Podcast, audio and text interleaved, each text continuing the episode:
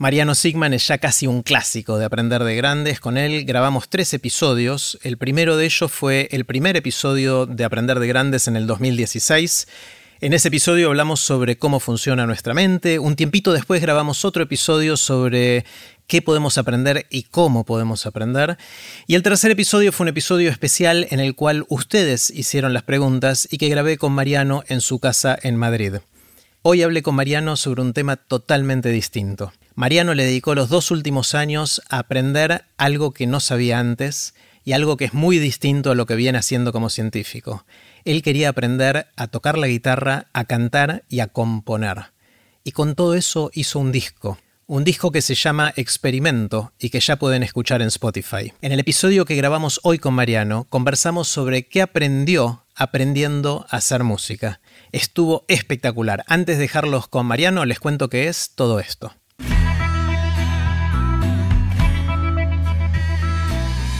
Esto es Aprender de Grandes, el podcast donde comparto lo que aprendo mientras intento aprender durante toda la vida y lo que converso con gente que admiro.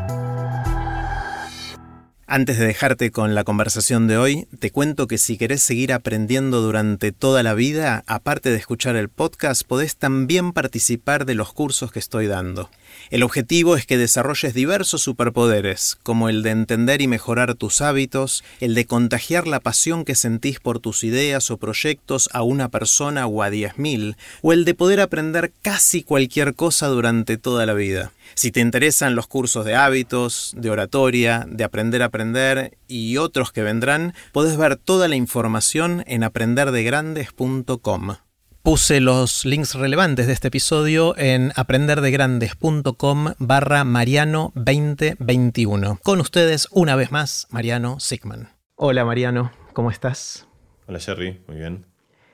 Sabes que es la, cuarta vez que conversamos en Aprender de Grandes y mm, en Aprender de Grandes me fascina justamente la idea de seguir aprendiendo durante toda la vida y vos te sumergiste en los últimos meses, último año, quizás par de años, a aprender algo nuevo de grande. Así que me fascina la idea de que me cuentes qué aprendiste en el camino de aprender de grande. Contame un poquito.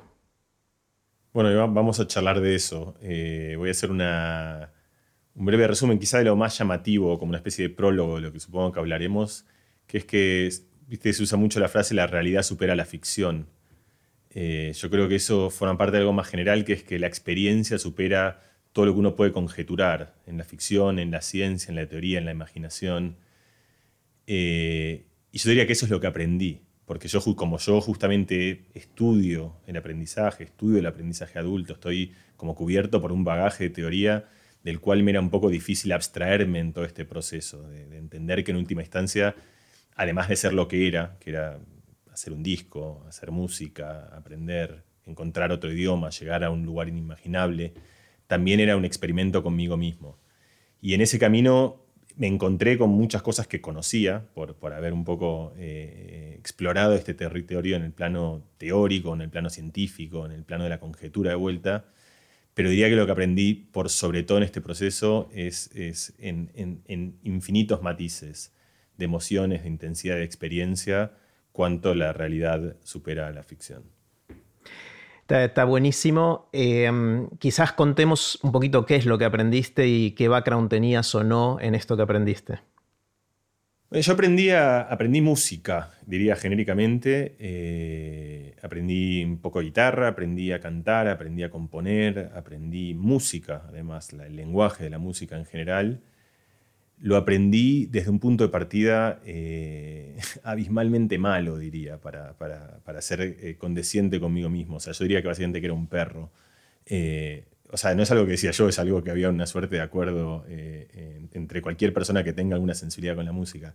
Cantaba mal, escuchaba mal, tenía poca formación musical, no tenía ritmo. Capuzoto tenía un personaje del que en el fogón cantaba y entraba siempre a destiempo y fuera. Ese soy yo. Eh, no podía ni siquiera cantar en grupo, viste que en grupo hay un efecto de cancha donde de alguna manera se promedian las, deformaciones de la voz y la voz suena bien. yo hasta perturbaba ese, digo, era realmente muy malo. Eh, pero tenía unas ganas bestiales eh, y, que eran suficientemente fuertes como para, intentar eh, pasar todo eso. Fue un proceso que tuvo varias etapas, empecé lento, diría que lo empecé hace unos cinco años, primero sin ninguna idea de que esto podía tomar una magnitud como la que tomó para mí. Empecé haciendo clase de guitarra, tratando de hacer unos acordes muy sencillos. Yo no podía tocar básicamente nada, y menos podía tocar y cantar. No podía ni tocar ni cantar, menos podía tocar y cantar. Em, y por una cantidad de circunstancias personales, familiares, afectivas, circunstanciales, azarosas, como todo esto, esto fue tomando protagonismo eh, y yo me fui eh, enganchando, enganchando con la idea de que a lo mejor yo podía hacer música. Eh, y en algún momento me lo propuse. Y, ahí también hay un momento interesante ahí, porque en el momento de esa propuesta eh, hay algo que cambia un poco de, algo que es como que eh, es como el, que quiere viajar y piensa que puede viajar y un día se compra el pasaje para dentro de un año. Y entonces sabes qué va a pasar. Hay un momento en el que no es irreversible, porque uno siempre puede volver atrás, pero uno dio un paso del cual es mucho más difícil volver atrás. En algún momento, te diría hace ya dos años de eso, yo di un paso que es que en este proceso que ahora iremos, si querés, abriendo, de pasar de tocar un instrumento a cantar y eventualmente a componer, eh, yo me encontré con que tenía una cantidad de ideas en distintos materiales, en distintos sustratos, y que esas ideas para mí expresaban algo que yo quería eh, eh, ensamblar, juntar, organizar alrededor de un disco, que básicamente es como el material típico en el cual un músico presenta lo que hace hoy. Y ese fue ese punto del comprar el pasaje, diría, o el, decidir que uno viaja, o el tomar esa decisión que tiene un cierto grado de irreversibilidad, a partir de lo cual se lanzó un proceso mucho más grande que tomó una magnitud de la cual yo creo que no, tenía, eh, no hubiese podido imaginarlo.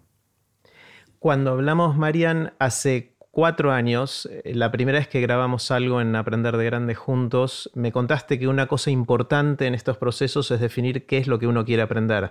Yo en ese momento te había contado que quería aprender a tocar una canción en el piano y vos me dijiste es importante que definas si querés aprender a tocar esa canción o aprender a tocar el piano o hacer música.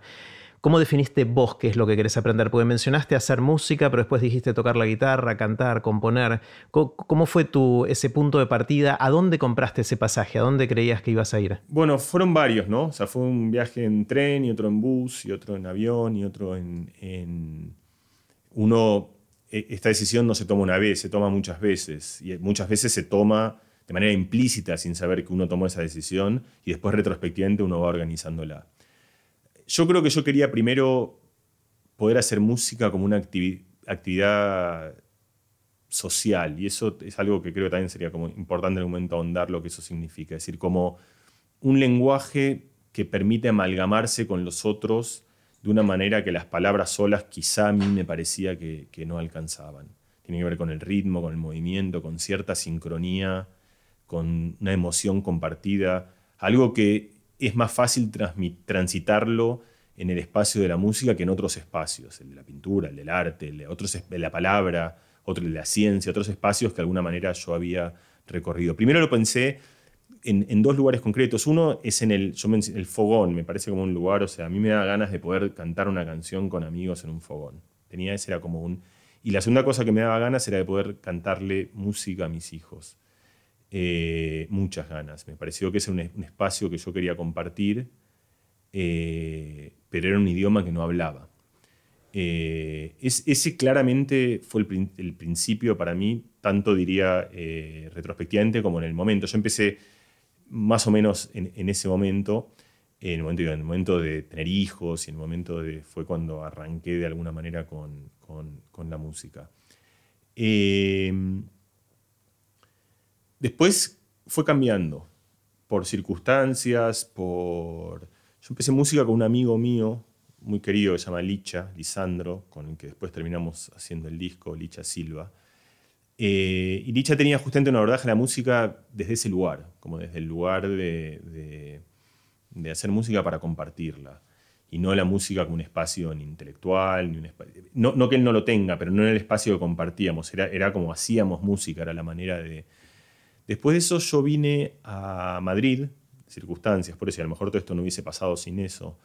en Madrid eh, no vino Licha, me quedé sin profesor, busqué un profesor.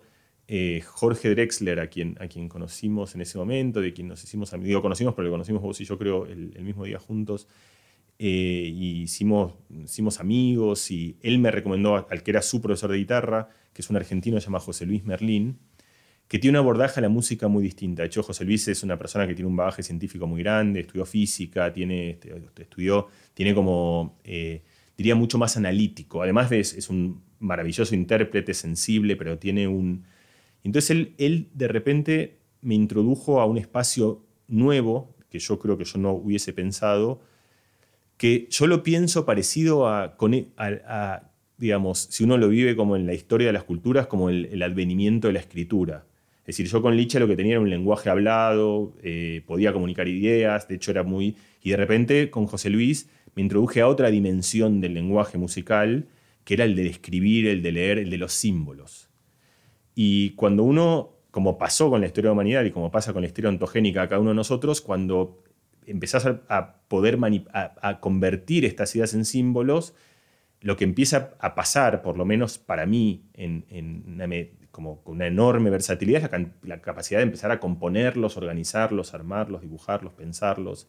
Y la razón por la cual hago todo este paréntesis es que eso fue como mi, mi introducción a la composición, a la capacidad de pensar yo podía escribir música. Otra gente se acerca a la composición muy distinta, agarra la guitarra, toca y compone, pero yo no tenía esa virtud, no podía hacerlo, era un recurso que no podía darme porque en todas las cosas canto muy mal, tengo muy mala memoria melódica. Entonces lo que pasa es que yo hacía una melodía y se iba como desvaneciendo en el tiempo, la perdía, o pensaba una melodía pero no podía ejecutarla porque no tenía suficiente, es decir, algo estaba en mi cabeza, yo no podía expresarlo pero de repente con José Luis, con la escritura y en particular con cierta tecnología, hay un lenguaje que yo empecé a utilizar se llama Sibelius, que es un lenguaje de escritura que te permite mover notas, subirlas, es decir, que te permite operar símbolos de manera un poco más eh, simple que, la vieja y tradicional usanza de tener que dibujarlos, después interpretarlos, interpreta lo que vos escribís para vos. Y eso para mí eh, abrió como una nueva puerta que para mí era, impensable en el momento que yo empecé a querer tocar guitarra para cantarle canciones de, Mariana Bayo y, de Pelletti eh, y de los Beatles eh, a mis hijos y de poder compartir unas canciones que a mí me gustan, aunque sean desafinadas con mis amigos, que era lo mejor yo puedo empezar a, expresar ideas musicales propias y a componer. Y eso se convirtió en, un, en un nuevo desafío, en el desafío de alguna manera, que me tomó casi plenamente los últimos años. Es que tal si, si, si yo me propongo tratar de sacar lo que tengo adentro y materializarlo en forma de música. Está bueno porque de alguna manera con este paralelo que estás haciendo casi es una analogía o una metáfora de aprender a hacer música como aprender un nuevo idioma. Está la etapa de aprender a hablar, después de aprender a escribir y después de decir lo que querés decir a través de ese idioma. ¿no? Hay como varios paralelos que está bueno seguir ahí, ¿no? Sí, hay, a mí me hizo pensar, bueno, una cosa volviendo a, como la idea más general de aprender de grandes y aprender a aprender de grandes. Yo siempre, mucho antes de empezar con la música, cuando hacía ciencia y hacía ciencias del lenguaje, ciencia del aprendizaje y ciencia de la palabra, una idea que era muy fundamental, que no venía tanto del lado de la ciencia, sino del lado de los medios, es esta idea de McLuhan, eh, de que de alguna manera nosotros hacemos herramientas, pero después esas herramientas nos hacen a nosotros. Entonces, el medio que uno utiliza, el medio, que es un poco donde vos ibas, por eso, el, medio escrito, el medio hablado, eh, son vehículos que de alguna manera organizan el pensamiento. Uno piensa distinto cuando piensa en rima, que cuando piensa escribiendo y piensa lento, que cuando piensa en inglés, que cuando piensa en castellano. Yo entendí esa idea, pero esa idea no se materializó nunca tan de manera tan clara para mí como en el espacio de la música, porque los medios son tan distintos. Es decir, una guitarra, una guitarra es tan distinta a un piano, que es tan distinta de una batería, que es tan distinta de una computadora en la que programás música, que es tan distinta de la voz, que es tan distinta de un pentagrama en el que escribís. Y lo que yo me di cuenta es que las cosas que me salían, que uno dice, bueno, yo tengo cosas adentro que las tengo que sacar. No es así, decir, yo resueno con un tipo de herramienta que produce cierto tipo de simbiosis y cierto tipo de, baile entre, entre uno y el medio que da cierto resultado. Y yo me di cuenta que las cosas que hacían, por eso yo llegué al Sibelius y al escribir, después salí de eso, porque después me di cuenta que yo hacía cosas que me gustaban, pero por ejemplo no las podía cantar, porque porque justamente no estaban pensadas para ser cantadas, estaban pensadas en un espacio geométrico, visual, donde salían cosas musicalmente interesantes, pero que a lo mejor formaban parte, pertenecían a ese terruño, a ese medio, a ese tipo de herramienta con esa sensibilidad, con esas asperezas, con ese tipo de transiciones, etcétera, etcétera. Entonces, ahí también yo tuve como, como, es interesante como a veces las cosas van y vuelven en una idea que yo, que para mí fue una idea como muy, muy central a mi pensamiento. Eh, McLuhan fue muy central al pensamiento de muchos, pero, pero para mí fue, fue como, como organizó mucho mi ciencia. Me di cuenta que después en, este experimento que estaba haciendo, de qué pasa si yo hago música, esa idea se volvió tangible, comprensible y expresable como yo nunca la había, imaginado. La, dependencia del medio. Yo siento que en, música eso es, eh, muchísimo más tangible que en el lenguaje hablado. Claro, en el lenguaje hablado eh, lo que se dice normalmente es que dependiendo qué idioma o idiomas hables, pensás distinto. De alguna manera tu idioma estructura tu pensamiento. Acá decís que esto lo lleva mucho más allá, ¿no? Así es, de hecho yo contaba, creo que lo hablé con vos, yo tenía un amigo, eh, Albert Costa, que hacía estos dilemas morales en distintos idiomas. Entonces te hacía hacer lógica en inglés o en castellano y él mostraba que era distinto. Es cierto, yo de hecho contaba esta idea de que uno se vuelve más emocional en el lenguaje propio, en el lenguaje más racional, y entonces si te querés pelear o discutir a lo mejor no es igual si lo haces en tu idioma que en el otro. Pero esos efectos son chiquitos comparados con la diferencia entre la música que te sale si la haces en Sibelius o tocando arriba una base que haces en la guitarra o programando en un programa en la computadora o empezando haciendo una percusión y cantando arriba esa percusión. El uno es uno, pero esa bifurcación en el espacio de posibilidades es mucho más notoria para mí, por lo menos. Quizá tiene que ver con que yo no soy tan fluido en ninguno de estos idiomas. Entonces, a veces la dependencia del medio también tiene que ver con las, restricciones propias. Quiero decir, por ejemplo, imagínate que yo tuviese que hablar en, décima o en poesía, estaría muy limitado, pero porque yo hablo mal en poesía y en décima. Entonces eso me limitaría, me limitaría mucho. Una persona como nuestro amigo Alexis Díaz Pimienta o cualquier persona de los que hacen freestyle y que pueden improvisar con enorme facilidad en, poesía, eh, seguramente están mucho menos limitados. Entonces, yo creo que hay, probablemente haya algo que es propio de la música, donde los, medios son realmente, porque los lenguajes en última instancia se parecen mucho más, se parecen mucho más articularmente, es decir, el tipo de, la relación del cuerpo con el lenguaje es más o menos lo mismo. Hables inglés, hables castellano, cambia un poco el acceso a las palabras, a qué palabras, la historia con el lenguaje, pero la manera que vos articulás con un medio musical a veces es con las manos, a veces es con la boca, a veces es con los dedos en cámara lenta, a veces... Y eso cambia enormemente lo, lo que uno expresa. Entonces también hay una suerte de experimento ahí donde, que es un experimento que todos hacen. Es decir, fíjate que en el, esto no existe en, el idioma, que es elegir tu instrumento. Es decir, la gente en música, muchos terminan haciendo muchos, muchos instrumentos, pero la primera decisión antes de empezar a hacer música es, es en un espacio muy grande cuál es el canal en el que yo me quiero comunicar. Y, esa elección tiene que ver con un montón de cosas. Tiene que ver con que se, te gusta la sonoridad de ese instrumento, con que te imaginás bien no sé, a mí me gustó con trabajo, pum, pum, me imagino grande y eh, a otros les, gustan los instrumentos de viento, el piano tiene una cosa donde te sentás y que a lo mejor para gente como también que es... Entonces, eso no existe en el lenguaje hablado, el elegir el instrumento. Uno puede elegir formas de hablar, uno elige dialectos, uno elige eh, ciertas acentuaciones, a veces implícita o explícitamente. Pero en la música hay una, declaración eh, muy fuerte hasta que después uno se libera de eso y hay muchos músicos, la mayoría de hecho, que tocan muchos instrumentos y que tienen muchas vías expresivas. Pero para mí esto fue como una especie, diría, de...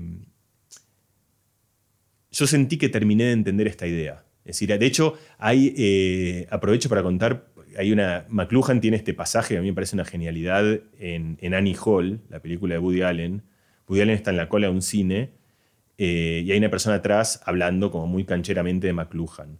Y Woody Allen, que está adelante, empieza, no quiero escuchar más hablar esto, las, las, atrocidades que dice, y entonces en un momento se da vuelta y le dice, señor, lo que usted está haciendo está toma, el otro le dice, yo soy profesor de Columbia, doy clase de medios, no sé qué, y Woody Allen le dice, discúlpeme, no, aguanto más, lo voy a traer a McLuhan. Entonces se va y lo saca del cartel y lo trae a McLuhan mismo. Eh, y McLuhan dice, señor, lo que usted dice está todo mal, y Woody dice, si el mundo fuese así de fácil, este, sería extraordinario, ¿no? Ahora que estamos como con toda esta idea de lo que es cierto y lo que no es cierto, esta posibilidad de decir, bueno, McLuhan, vení. Eh, para mí es importante porque para mí cuál es la idea detrás de esto y a dónde yo quiero ir, que en última instancia todo el mundo siente que entiende a McLuhan, o sea, y lo, cita y lo no todo el mundo, pero mucha gente eh, y si no es McLuhan es cualquier otro, o sea, nosotros citamos, y yo creo que el grado de comprensión que uno tiene de las cosas va cambiando, lo entendés un poco, después lo entendés más, después lo entendés mucho más, lo entendés de tu perspectiva.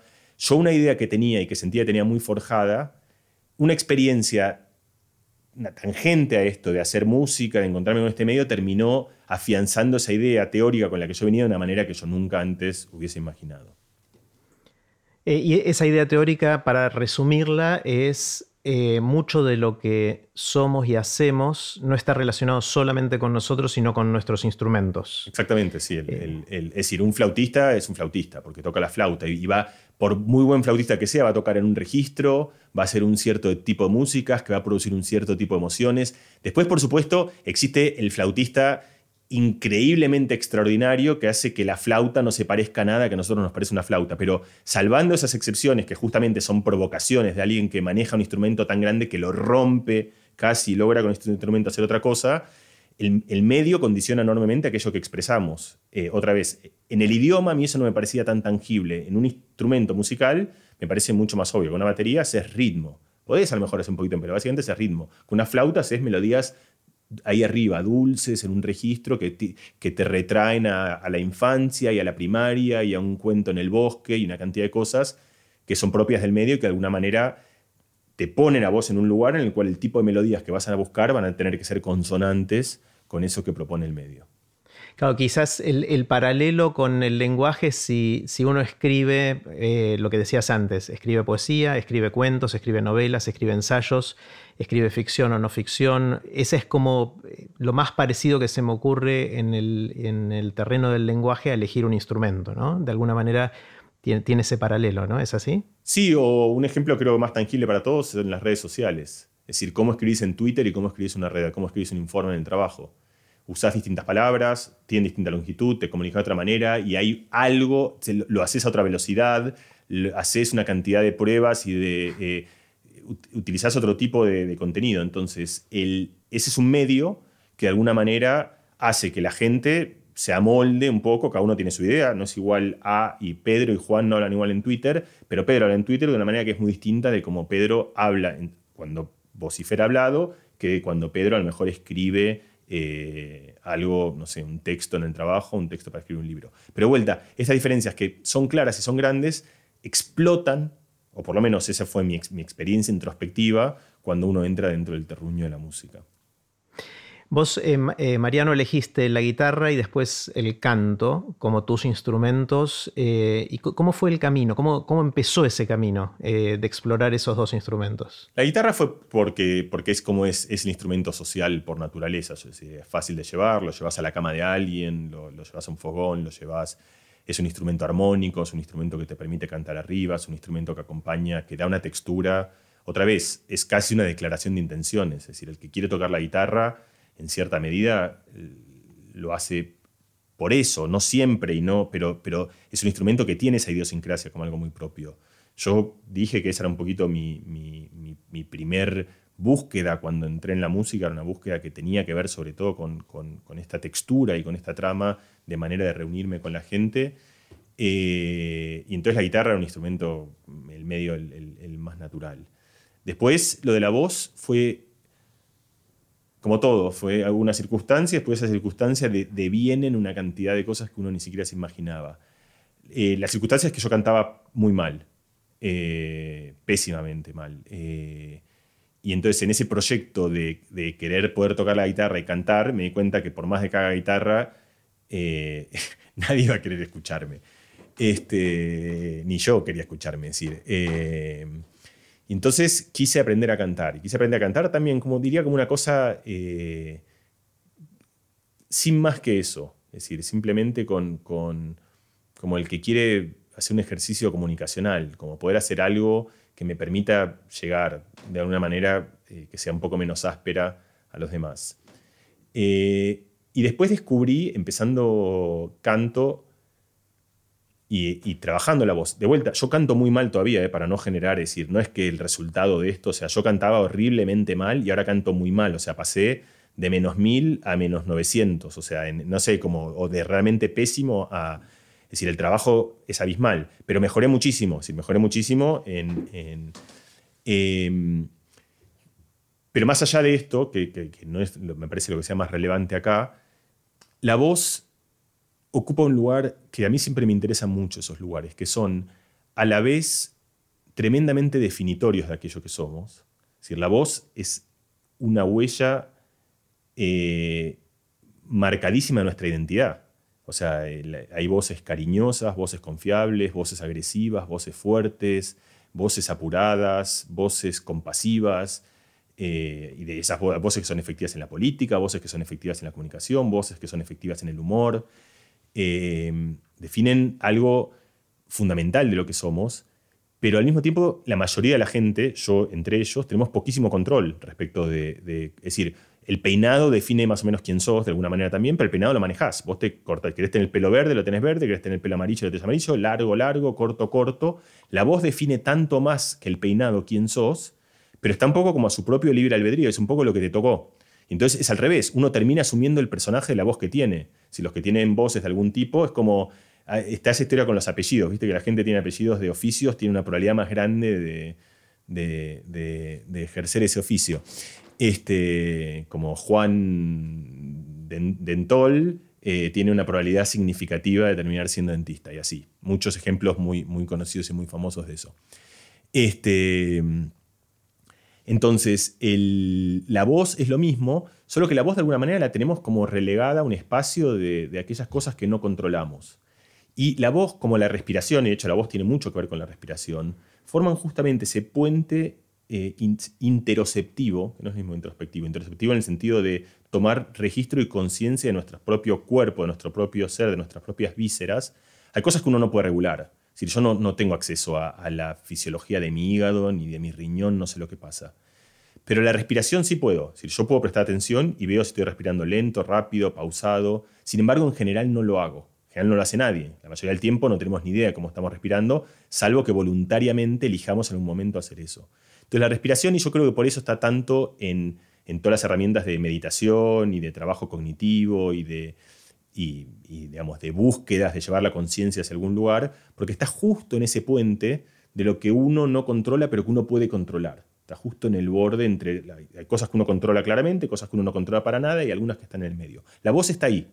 Si la voz es el resultado de un montón de músculos muy chiquitos y otros más grandes, que son la respiración. La voz básicamente es un instrumento de viento que tiene un fuelle que son los pulmones que expulsan aire, y que tiene un filtro, que la guitarra sería los agujeritos, o en el saxo la trompeta como apretás los botones, eh, que de alguna manera lo que permite eso es eh, armar mayor o menor tensión, mayor o menor volumen para producir distintas resonancias del sonido. Eso es controlable. Y hay gente, un profesor de canto, justamente controla eso y agranda, trae la faringe, la laringe para atrás, la mueve, agranda las cuerdas vocales, las estira, las relaja y produce otra gente que es tremendamente bueno en eso es la gente que imita, los imitadores de voces, gente que tiene un registro en el cual pueden acomodar ese instrumento, son virtuosos de ese instrumento. Entonces, ¿por qué a mí me resultó tan interesante retrospectivamente el trabajo de la voz? Porque creo que combinó lo que yo buscaba, que era algo muy mundano, que es poder cantar bien, para, para que lo que yo cante, para que pongamos mis hijos, que es el ejemplo, no me echen digan, no, papá, mejor no este, y, que, les guste lo que le canto, además de que le tengan cariño y que les dé como cierta, que sea una caricia, así como uno aprende a acariciar con suavidad, vos querés acariciar con la voz con cierta suavidad.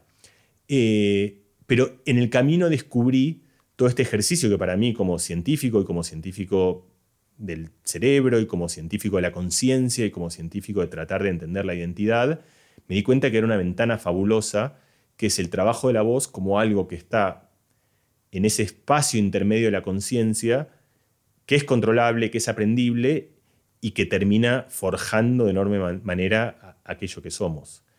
Eh, Me encanta esto, Marian. El, quizás eh, quiero empezar, volver un poquito para atrás. En un momento dijiste al pasar cantabas muy mal, horrible, y ahora cantas solamente mal, que mejoraste un montón, pero que seguís cantando más o menos. Eh, ¿Qué significa cantar bien, cantar mal? ¿Es un tema de afinación? ¿Es un tema de volumen, de timbre? O sea, ¿cuáles son las variables que definen que uno canta bien o canta mal? Sí, es, una, pregunta muy linda. Y, me gusta que yo dije, cantaba infinitamente mal a muy mal, y vos dijiste, vos dijiste cantar, terminaste diciendo, terminaste mal, y después dijiste, cantás más o menos. Me fuiste como dando... Porque sé que te tirás para abajo un poquito. Me, fuiste rebajando, me fuiste rebajando el me gusta, me gusta el... Mira, yo creo en estas cosas la pregunta es en la métrica objetiva de que es cantar bien y cantar mal. Primero hay ciertos lugares. O sea, Stevie Wonder canta bien. Te puede gustar o no te puede no gustar, pero estamos todos de acuerdo que Stevie Wonder canta bien y hay uno que todos conocemos que claramente canta muy mal. Entonces, los extremos son siempre fáciles de entender. O sea, hay como... Todas estas cosas es difícil por una función exacta de qué significa, de cómo se mide, el registro del timbre, la afinación. Hay ciertas cosas que son bastante naturales, pero yo hay una que me gusta, que yo diría que cantar bien es hacer lo que querés. Independiente está afinado, si está fuera de tempo. Eh, lo mismo diría con casi todas las dimensiones de la vida. Lo mismo vale para decir qué significa tener una buena regulación de emociones. Significa que sos una persona... No, significa que no sufrís por cosas que no querés sufrir y que tenés como cierto control de tu propio volante. Entonces yo diría, para empezar, para mí una persona que canta bien es una persona que hace lo que quiere hacer con su voz. Eh, yo en ese sentido canto mal, porque yo hay cosas que me gustaría hacer, yo sé lo que quiero hacer y sé que no me sale. Eh, entonces, esa es mi primera definición que tiene que ver ya con, no con nada objetivo, de, sino con una relación entre deseos, aspiraciones, voluntades y lo que uno registra de otro lado. Una cosa muy interesante con la voz, ahora vamos a eso también, es que la, la voz en primera persona, esto lo sabemos todos, es muy distinta que en tercera persona. Entonces, cuando vos, y esto tiene que ver con lo que hablábamos antes, con las expectativas que uno tiene de uno, con la identidad de uno. Entonces, yo una cosa que aprendí con el disco es que cuando vos grabás una guitarra, eh, la grabás, puede estar perfecta, puede estar mal, puede estar un poquito fuera de tiempo, un poquito fuera desafinada, pero no te, no te parte el alma. O sea, si está mal, está mal. O sea, salvo que por eso, que seas también como guitarristas muy sensibles, justamente que la guitarra es como parte de su cuerpo. Eh, Licha, si una guitarra está desafinada, sufre como, como si le cortasen un brazo, pero porque la guitarra es él, es como son una... Pero con la voz todo el mundo tiene eso. Cuando si tu voz suena mal, eso no solo no te gusta y no solo lo quieres cambiar, sino que te duele en lo más profundo del alma y no soportás como... Entonces yo me doy cuenta que hay ciertas cosas de mi voz que a mí no me gustan. Lo interesante es que durante mucho tiempo y todavía no sé por qué no me gustan. Y no sé qué es lo que tengo que cambiar para que me gusten. Entonces ahí viene un montón de gente, como por ejemplo yo hice canto con un profesor que para mí es un genio completo, se llama Felipe Forastere, que tiene en, Madrid un lugar que se llama Laboratorio de la Voz, que a mí me parece un lugar precioso, como ya está, con eso era como que era el lugar al, cual yo quería ir.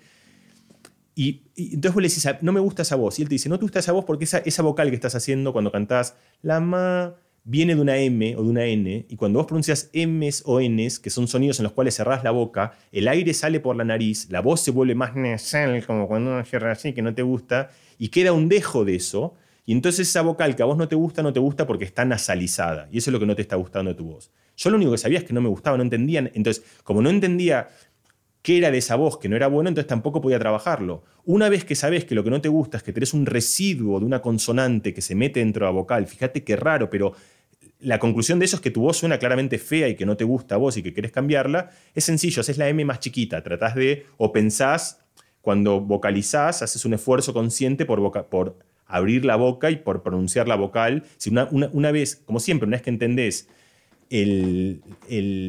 lo orgánico en aquello que te hace mal, te da una ventana para poder trabajarlo. Esa es como otra vez toda la esencia de mi trabajo. Entonces con Felipe trabajamos infinitamente eso, que para mí era como algo que, que me conmovía por todos lados. Primero porque empezaba a cantar un poco mejor y podía em, arreglar aquellas cosas que a mí no me gustaba y de repente encontraba un vehículo para poder proponerme cómo arreglarlo. Segundo, porque descubría cosas de mí que yo ni siquiera sabía que existían dentro mío, como esta manera de cerrar la boca o abrirla o pronunciar las vocales o las consonantes. Y al mismo tiempo porque en algún lugar había como esta curiosidad, ciencia, el descubrir, el, revelar las, las, tuercas de, un espacio que vos lo ves de lejos y parece una especie de caja cerrada donde el resultado de eso es que cantás bien o cantás mal. Eh, y, vas viendo esas tuercas. Cuando vas viendo esas tuercas, también entendés que, es una cosa que vos y yo hablamos mucho y que es pertinente para esto, que es que hay cosas que uno hace, uno hace mal o que uno, uno, querría cambiar, uno no las hace como uno querría hacerlas, para ir otra vez a este lenguaje de... Y algunas son muy fáciles de cambiar y otras no. Algunas como el de que una, una vocal te suene menos nasal es muy fácil de cambiar, porque una vez que entendés esa idea es muy fácil de resolver. Pero por ejemplo, otra cosa que yo hago mal, eh, la música, la, voz, la canción, yo hablé como de la parte de pronunciación, pero sucede en el tiempo. Y entonces hay una parte de la voz que tiene que ver con, su métrica, con, su, con dónde empieza, dónde termina, dónde se acentúa, si, si es continua, si es ligada, si es fragmentada. Eso a mí también me sale muy mal. O sea, yo entro tarde, entro antes, eh, estiro mucho una, frase y no me doy cuenta que me fui en el... Y no tengo buen registro consciente de eso, porque yo estoy escuchando la voz como un espacio por ahí más abstracto, no un espacio tan musical, entonces no, veo esas disonancias, como que no tengo esa sensibilidad, como si fuese el altónico para eso, o sea, no veo esos colores, no veo el, realmente no los veo, o sea, tengo que trabajar para, para entender que esa voz está fuera de, entró tarde, entonces suena, no suena bien con, con los acordes que están sonando abajo, como que no llego a, entender todo ese paisaje. Eso, para mí, es algo que es mucho más difícil de cambiar, para mí. Eh, y no entiendo bien por qué. Hay cosas que uno, es decir, eso lo trabajé enormemente y, sigo haciéndolo mal. Curiosamente en canciones que yo compuse. O sea, yo sé, yo las escribí. Yo sé dónde empiezan, sé dónde terminan, y sin embargo no puedo ser un intérprete fiel de aquella idea que yo tuve y que yo escribí en un, programa en la computadora, incluso en la, guitarra, pero una vez que eh, no, no, puedo reproducir eso con... Es como si vos haces un cuadro porque lo trabajabas muy despacito, que yo, y después te dicen, bueno, ahora copia, no puedo, no puedo hacerlo de vuelta, no sé, cómo, no sé cómo me salió una vez, pero no sé hacerlo de vuelta. Entonces, e, eso para mí era muy curioso, porque yo trabajaba, yo y el, todo este proceso musical lo hice, te dije, con Licha, lo hice con Nacho Rodríguez, un músico al que yo también quiero y admiro eh, muchísimo y que me acompañó en todo el proceso de producción del disco. Eh, y, a, los dos yo les preguntaba, esto, cómo, cómo, cómo, es la melodía de esto? Pero es una melodía que yo había escrito. Eh, pero yo la escribo, ellos la escuchan una vez, y una vez que la escuchan, ellos la tienen adentro, ya la, tienen como la internalizaron, la grabaron, la, pueden, la tienen operativizada, saben dónde entra, dónde está, de dónde es. Y yo la, tengo como que la tengo escrita, pero no, no, no, la tengo en ese lugar accesible para poder operar. A mí me parecía muy divertido eso, el pedirle, el preguntarles a ellos eh, si la melodía era correcta o no cuando era algo. Una cosa si me preguntas, estoy cantando bien esta canción, no sé, de qué sé yo, de, quien fuese, de Silvio Rodríguez, pero, pero otra cosa si le decís, ¿es esta realmente la canción que yo compuse? No, uno debería en algún lugar tener un principio de autoridad sobre eso. Me, encanta, Mariano, esta, esta idea de que uno cuando está lejos de algo puede decir canto bien, canto mal, puede decir toco bien la guitarra, toco mal la guitarra, o de lo que sea. Pero me encanta esta idea de que cuando te acercás y lo ves de cerca, le pones un montón más de textura a qué significa esto de hacerlo bien o hacerlo mal, qué se puede mejorar y qué no hay algo como de, ponerle una, lupa al, tema y meterte de lleno y, darle mucho más significado y mucho más capas a ese significado que cuando decís canto bien o canto mal, ¿no? Sí, y, como, pasa, como pasa en la ciencia, de hecho, como pasa creo que en la vida y como pasa siempre, uno no, no, se acerca a eso desprovisto de intuiciones. O sea, vos suponés cuáles son las cosas que son las que más te cuestan y las que. Las intuiciones siempre tienen algo de acertado, pero también tienen errores garrafales.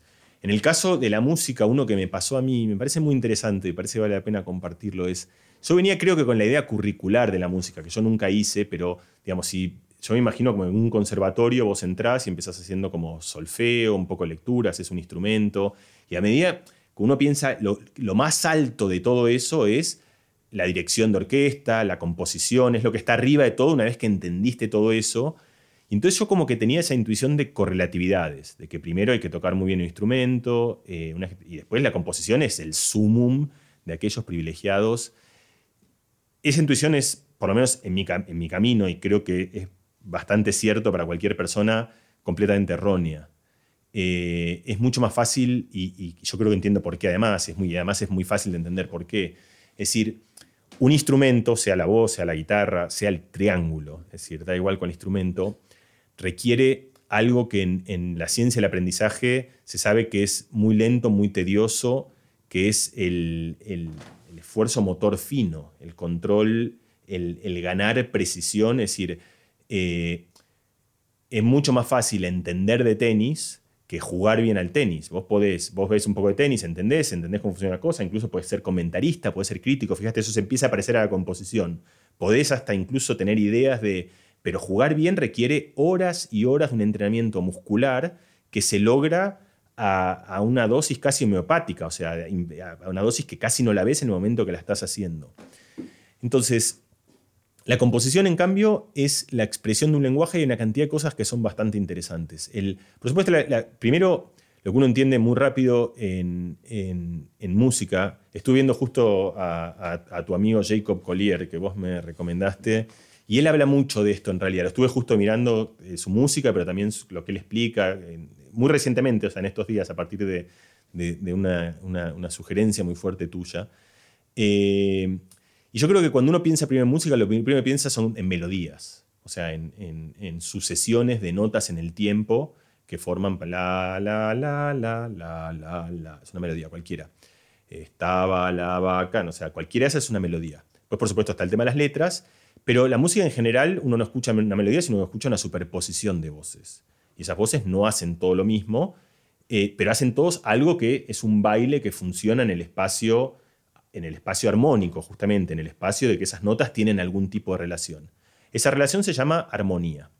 Y esa armonía tiene que ver con reglas de superposición eh, de notas. Y la teoría de la música hace miles de años que estudia eso, cómo qué notas tienen que venir después de otra, qué notas tienden a superponerse con otro. Y esencialmente Merlín era, era buenísimo con esto. La idea, Merlín insistía mucho que hay que aprender música estudiando contrapunto, porque tiene esta idea como de dos dimensiones de la música. Una es la melodía en el tiempo y la otra de voces una arriba de la otra, puedes pensar en Bach con una voz, un con, una segunda voz, una tercera voz, una cuarta voz, que son las, en la otra dimensión lo que tenés es la armonía.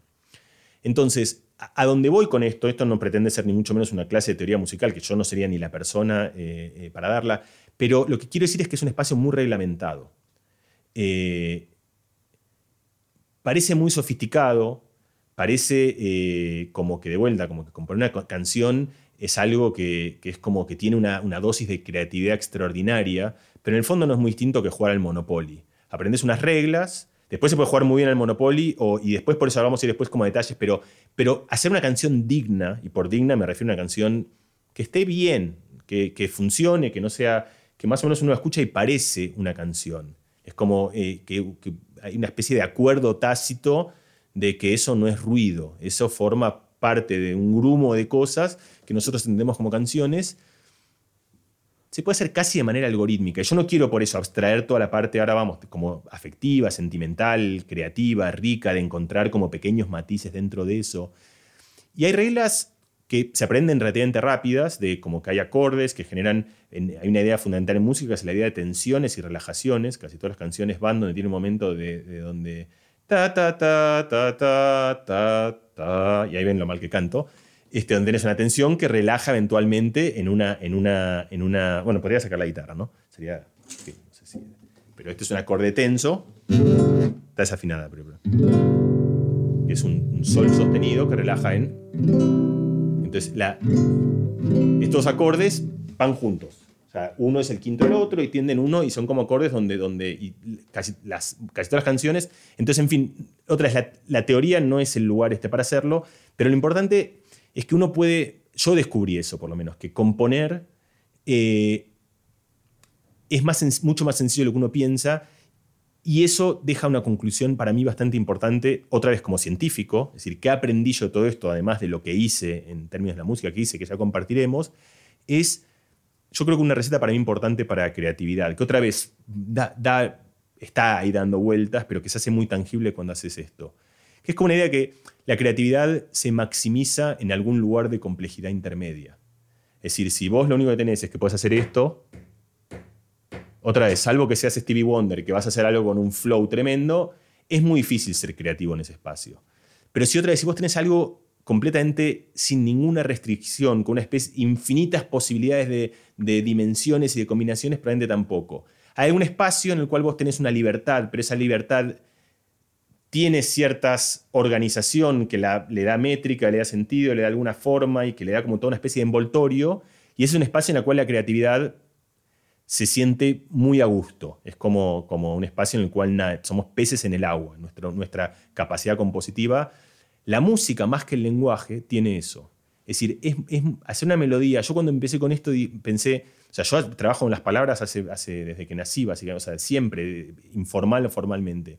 Entonces yo cuando imaginé haciendo canciones dije, bueno, una parte de hacer muy fácil, que es hacer las letras, y una parte de hacer muy difícil, que es hacer las, las melodías. Lo voy a trabajar. Me di cuenta que hacer las melodías fue la parte más fácil de todo esto, de lejos, y que las letras que tenían una infinita cantidad de posibilidades, que no tenían ninguna restricción, que tenía que decidir de qué quería hablar, a quién quería hablar, en qué tono, en qué registro, de qué manera, de qué, en un espacio que no tenía ninguna restricción, se volvía mucho más difícil y me, encontraba con esa hoja en blanco, con el no poder empezar, con el no poder arrancar, que en el dominio de la música es mucho más difícil que te pase. Música te puede pasar que haces algo que no te conmueve, que no te parece espectacular, que no te parece hermoso, que, no logras que tenga la, la vibra que vos querrías, por supuesto.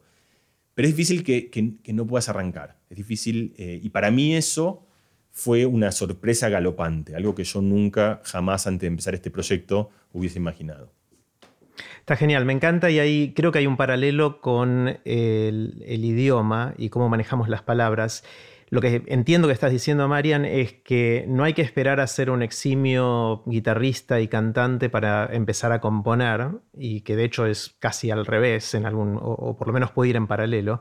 Y se parece un poquito cuando uno empieza a aprender a leer y después a escribir, que no hace falta dominar decenas de miles de palabras y haber leído toda la literatura universal para escribir la primera composición tema a la vaca. Y creo que de alguna manera se parece eso, que uno empieza a jugar con el idioma, en este caso, a, contar historias o a escribir o a expresarse, usar el, lenguaje como una herramienta expresiva, sin necesariamente tener un dominio total de esa herramienta y que de alguna manera eso se va retroalimentando, ¿no? ¿Y se parece un poquito eso o no? Sí, no, eso, eso más aún, que puede ser peor incluso tener demasiadas palabras. Es decir, hay, hay dos cosas. Una es esa, esa es una idea importante. La segunda idea importante es que muchas veces, paradójicamente, poner restricciones te da más libertades y te, facilita el camino. Entonces yo te digo, arma, una, una, una, una, redacción, pero solo con estas 140 palabras. Parece que yo te limité el, el espacio, lo que puedes hacer, entonces dices, no, no tengo suficientes recursos, pero en realidad va a ser que es mucho más fácil. Porque pasan dos cosas. La primera es que el espacio de búsqueda es menor. Estás restringido, entonces la cantidad de combinaciones que vos puedes hacer, eso pasa también con la rima. Muchas veces parece que escribir en rima es mucho más difícil, pero al final tenés como 17 palabras que puedes usar, ya usaste una y entonces tenés que arrancar y vos sabés dónde querés terminar y una vez que sabés dónde querés terminar, vas hacia atrás y no tenés una cantidad infinita de posibilidades. Entonces, esta para mí fue la paradoja, en retrospectiva es obvio, que es que el eh, ser parte de un espacio mucho más restringido te da muchísima más libertad expresiva. Después, por supuesto, como todo, habrá músicos que dicen rompo la tonalidad, rompo las 12 notas, rompo las reglas, que es lo que esta gente que está muy en la vanguardia está haciendo. Pero el 99,999% de la música funciona en un espacio que tiene enormes restricciones y que hace que sea un espacio en el cual la, composición o la expresión termine siendo mucho más fácil. Y esto yo creo que de vuelta que tiene eh, implicancias en todos los dominios de la vida. Es lo que tiene que ver con, lo que en inglés se llama the curse of choice, es decir, la maldición de la elección, la idea de que eh, yo tenía un amigo, y esto es, algo conocido, pero eh, que iba, a, con un dado, y había una cantidad de decisiones que eran las decisiones que él sentía que para él eran relevantes, que lo que hacía era tirar un dado. Y él decía que esto era óptimo porque le ahorraba un tiempo que de cualquier manera, él, y esto no era una idea suya, es una idea que circula, de hecho creo que alguna charla TED eh, donde dan exactamente eh, esta idea. Y mucha gente ha tenido esta idea de que hay ciertas decisiones que terminan siendo irrelevantes y entonces que discernir entre todo ese espacio de posibilidades es fútil y además es contraproducente porque te impide de... La música muchas veces te resume eso. Cuando vos tenés un, de vuelta, cuando vos tenés un acorde, una nota, para empezar que el espacio es, es, finito, es decir, la cantidad de notas es mucho menor que la cantidad de palabras. Pero aún dentro de eso, cuando tenés una nota, la cantidad de notas que pensás que pueden seguir a esa son muchas menos, es decir, son tres o cuatro en general. Entonces, eh, eso genera un espacio en el cual navegar es, mucho más fluido. Y eso para mí de vuelta, eso yo podría haber dicho, bueno, conociendo la teoría podría haberlo previsto, pero no lo preví ni de cerca. Eh, y la otra cosa que lo mencioné al principio y me parece que también puede ser pertinente, es cómo hay ciertas intuiciones que tenemos del orden de las cosas a partir de cómo tradicionalmente se enseñan. Es decir, ¿de dónde venía esta idea mía? venía de vuelta de una idea que creo que debe ser cierta, o sea, yo ni siquiera sé eso, pero que en los conservatorios se enseña así, es decir, vos no empezás aprendiendo composición. A lo mejor me equivoco y está mal, pero, pero eh, o por lo menos no se hacía así tradicionalmente, digamos, como que era, de vuelta, era el, como en, no sé, en física empezás, al final tenés las físicas teóricas y cada carrera tiene aquellas cosas que son las que haces al final una vez que tenés como muy amasado todo el resto de las cosas. Eh, y puede ser que haya cosas que nos equivoquemos como enormemente respecto de la, de la correlatividad de cómo las enseñamos. Un ejemplo de esto en el lenguaje adulto es, esto yo creo que lo, hablé con vos alguna vez, Marina Nespor, una, una, una, persona mayor, una, científica ya eh, retirada de la ciencia, eh, a la que yo le tengo también mucha admiración, mucho cariño, mucha estima, Marina estudiaba eh, bilingüismo y estudiaba cómo la, gente aprende idiomas de grande y de chico. Y ella encontraba que cuando un chico aprende un lenguaje, durante mucho tiempo, justamente, fíjate, me parece interesante esto, porque además es interesante con la música, es algo que yo no hice. ¿Qué es lo que hace un chico cuando aprende el lenguaje durante mucho tiempo? Lo escucha. O sea, ni siquiera, eh, pero un bebé, digo, un bebé, escucha horas y horas de la estadística y de las repeticiones y de las... Y de hecho lo que muchos experimentos muestran es que lo que un chico aprende ahí es toda la música del lenguaje.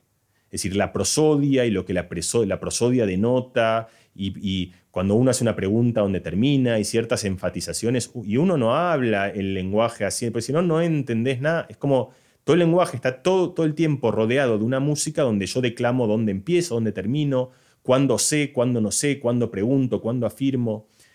Y Marina decía que los adultos nunca aprenden así. No hay ningún adulto que diga, bueno, voy a aprender ruso. ¿Qué voy a hacer? Durante un año voy a escuchar ruso, sin ninguna intención de hablarlo. Voy a poner play y voy a escuchar ruso, ruso, ruso, ruso. Nadie aprende así. Entonces Marina decía, a lo mejor hay que aprender así. Porque puede ser que parte del fracaso del aprendizaje adulto tenga que ver con que entendemos mal las correlatividades por tratar de aprender de manera deliberada muy temprano algo que se aprende un poco con el ejercicio estadístico de las cosas. De hecho, yo creo que, yo te decía, yo soy muy malo con la entrada de la música, con... Creo que la razón de esa es muy sencilla, es que yo escuché poca música. Y eso tiene que ver con un poco con la historia de mi casa, es decir, yo no es que tengo una musicalidad o un deseo de la música que viene de, de que durante muchos años escuché música y siempre quise hacerla y nunca me animé. Yo diría que fui a musical sobre, no porque no ejercí música, sino sobre todo porque escuché muy poca música. Muy, yo no era, hay gente que, en cuanto está, sale a correr, se pone música, sale al coche, se pone música, sale y escucha música, conoce. Yo tengo unas lagunas atroces, o sea, me pones canciones que, de hecho me pasaba, si parte de lo que yo no podía estar en los cancioneros es que de repente era una canción que todo el mundo sabía y, yo no la conocía porque yo tenía de vuelta unos agujeros. Eso tuvo además con mi historia de y vueltas de Argentina y España, pero eh, entonces, eh, yo pienso que podemos tener errores garrafales en el orden en el cual hay que aprender las cosas y que vienen de historias que uno desconoce, dónde, dónde fue. O sea, a veces tienen como ciertas, ciertas virtudes, pero a veces... Y estos experimentos, ejercicios, quizás nos ayudan un poquito a eso, a entender cuál es el mejor orden, en este caso para mí, de aprender la música, de aprender el lenguaje o de aprender lo que sea. Está genial. Una de las cosas, Mariano, que decías al principio, que me intrigó mucho, es que pensaste en la música como una herramienta de socialización, con tus amigos en el fogón, con tus hijos cantándole antes de que se fueran a dormir y ese tipo de cosas. ¿Te funcionó así? Eh, ¿Lograste conectar de otra manera con, la gente que te rodea? Sí, me encanta esa pregunta, Jerry. Eh, pasó y otra vez pasó. Primero pasó eh, que pude eh, participar de un fogón. O sea, una vez pude agarrar una guitarra y tocar y fue de vuelta como, mm, es como poder aprender a bailar. Es, algo que te da ganas de hacer y es algo que, como el que aprende a bailar. Y, yo haría para que hay muchos, como el que aprende a bailar tango de grande, como que de golpe te sentís que podés fluir en algo que es una experiencia social un poco inédita también. Hay algo de vuelta, hay algo en el movimiento en la ritmicidad y la sincronicidad. Yo creo que esas tres cosas son muy importantes y que generan una camaradería eh, muy particular, que es muy, se puede lograr con el lenguaje, eh, otra vez funciona en, en, los rezos, en lenguaje sincrónico, pero, pero es mucho más atípico. Entonces, eso pasó. Pero después yo no, terminé de decir bien, lo, lo intruja varias veces, pero en un momento yo me propuse hacer un disco, un disco que estoy en este momento, eh, mientras grabamos esto, mezclando, es decir, está como ya todo grabado y todo producido y todas las pistas hechas, y estamos ensamblando un poco todo eso para que junto eh, fluya bien. Esto fue un, de vuelta, una decisión eh, que cambió un poco el juego. Es decir, un día dije, bueno, además de por ahí tocar con un amigo, voy a, juntarme.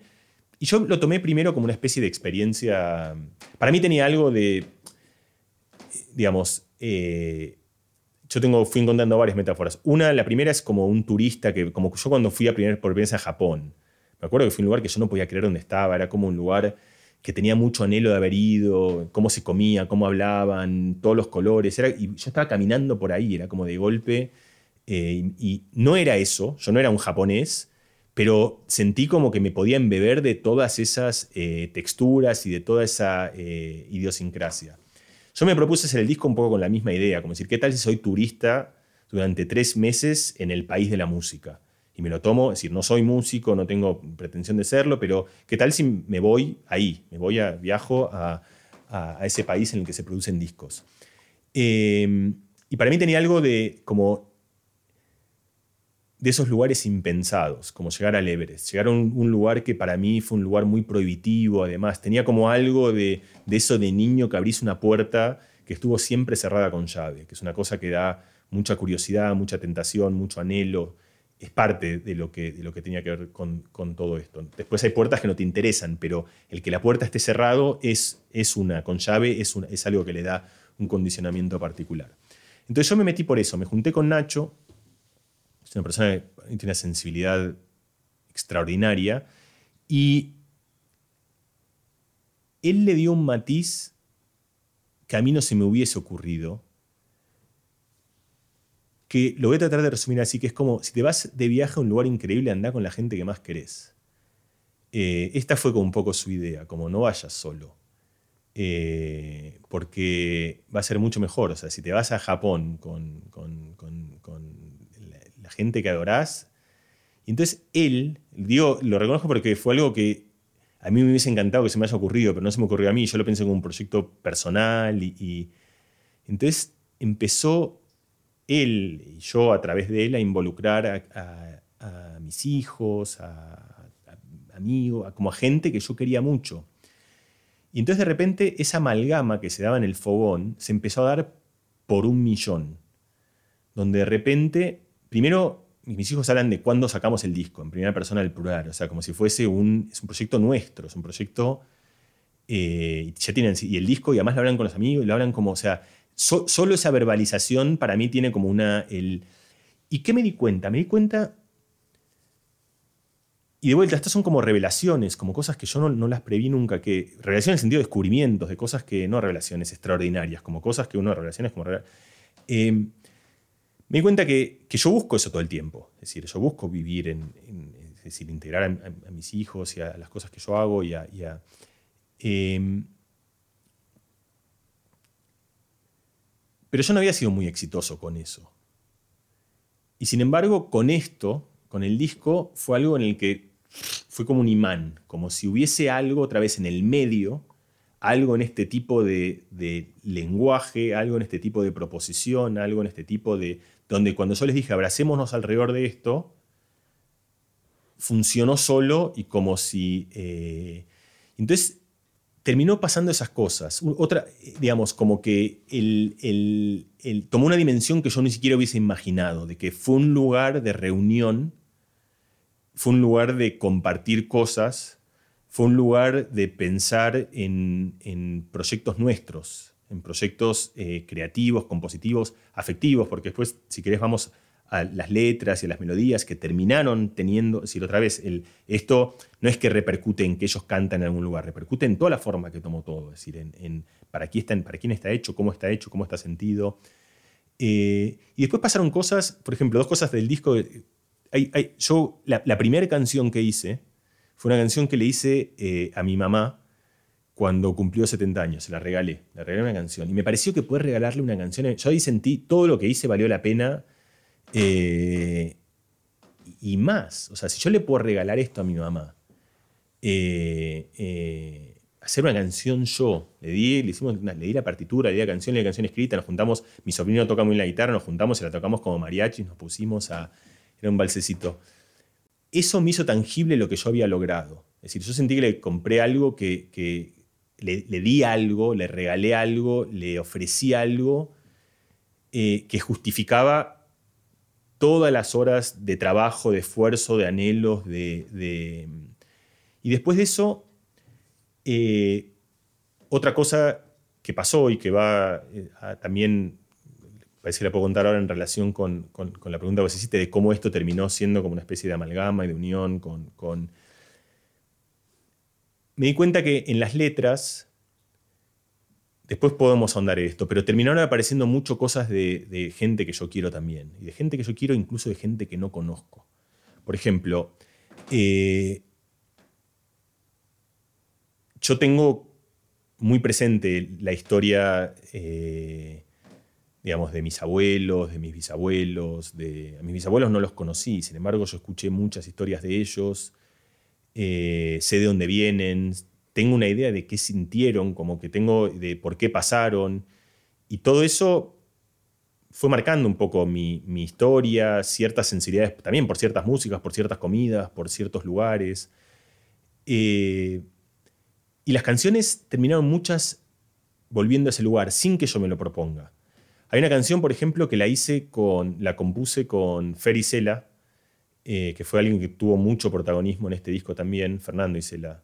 Él vino a Madrid, nos hicimos amigos muy rápido y para mí también tiene una música increíble y es como, de vuelta, por esa gente que uno admira, tiene todo lo que yo querría tener, es como que le sale la música por todos los poros, o sea, y agarra el piano y hace cosas, este, y yo siento que en medio de todo eso voy atolondradamente, son como esas relaciones en las que el gordo y el flaco, no sé, es como de, una enorme disparidad, pero que vamos juntos uno al lado del otro.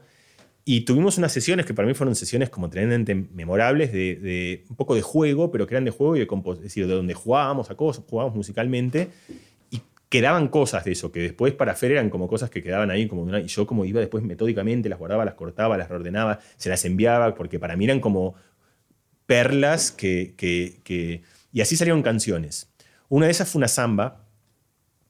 Este, y la samba esa la elegimos con Fer en el momento, yo, cuando, cuando hacíamos composiciones, yo improvisaba algunas letras, en general yo, él, hacía las armonías, por ahí yo tiraba alguna cosa, pero después yo como que improvisaba alguna melodía y, letras arriba de eso.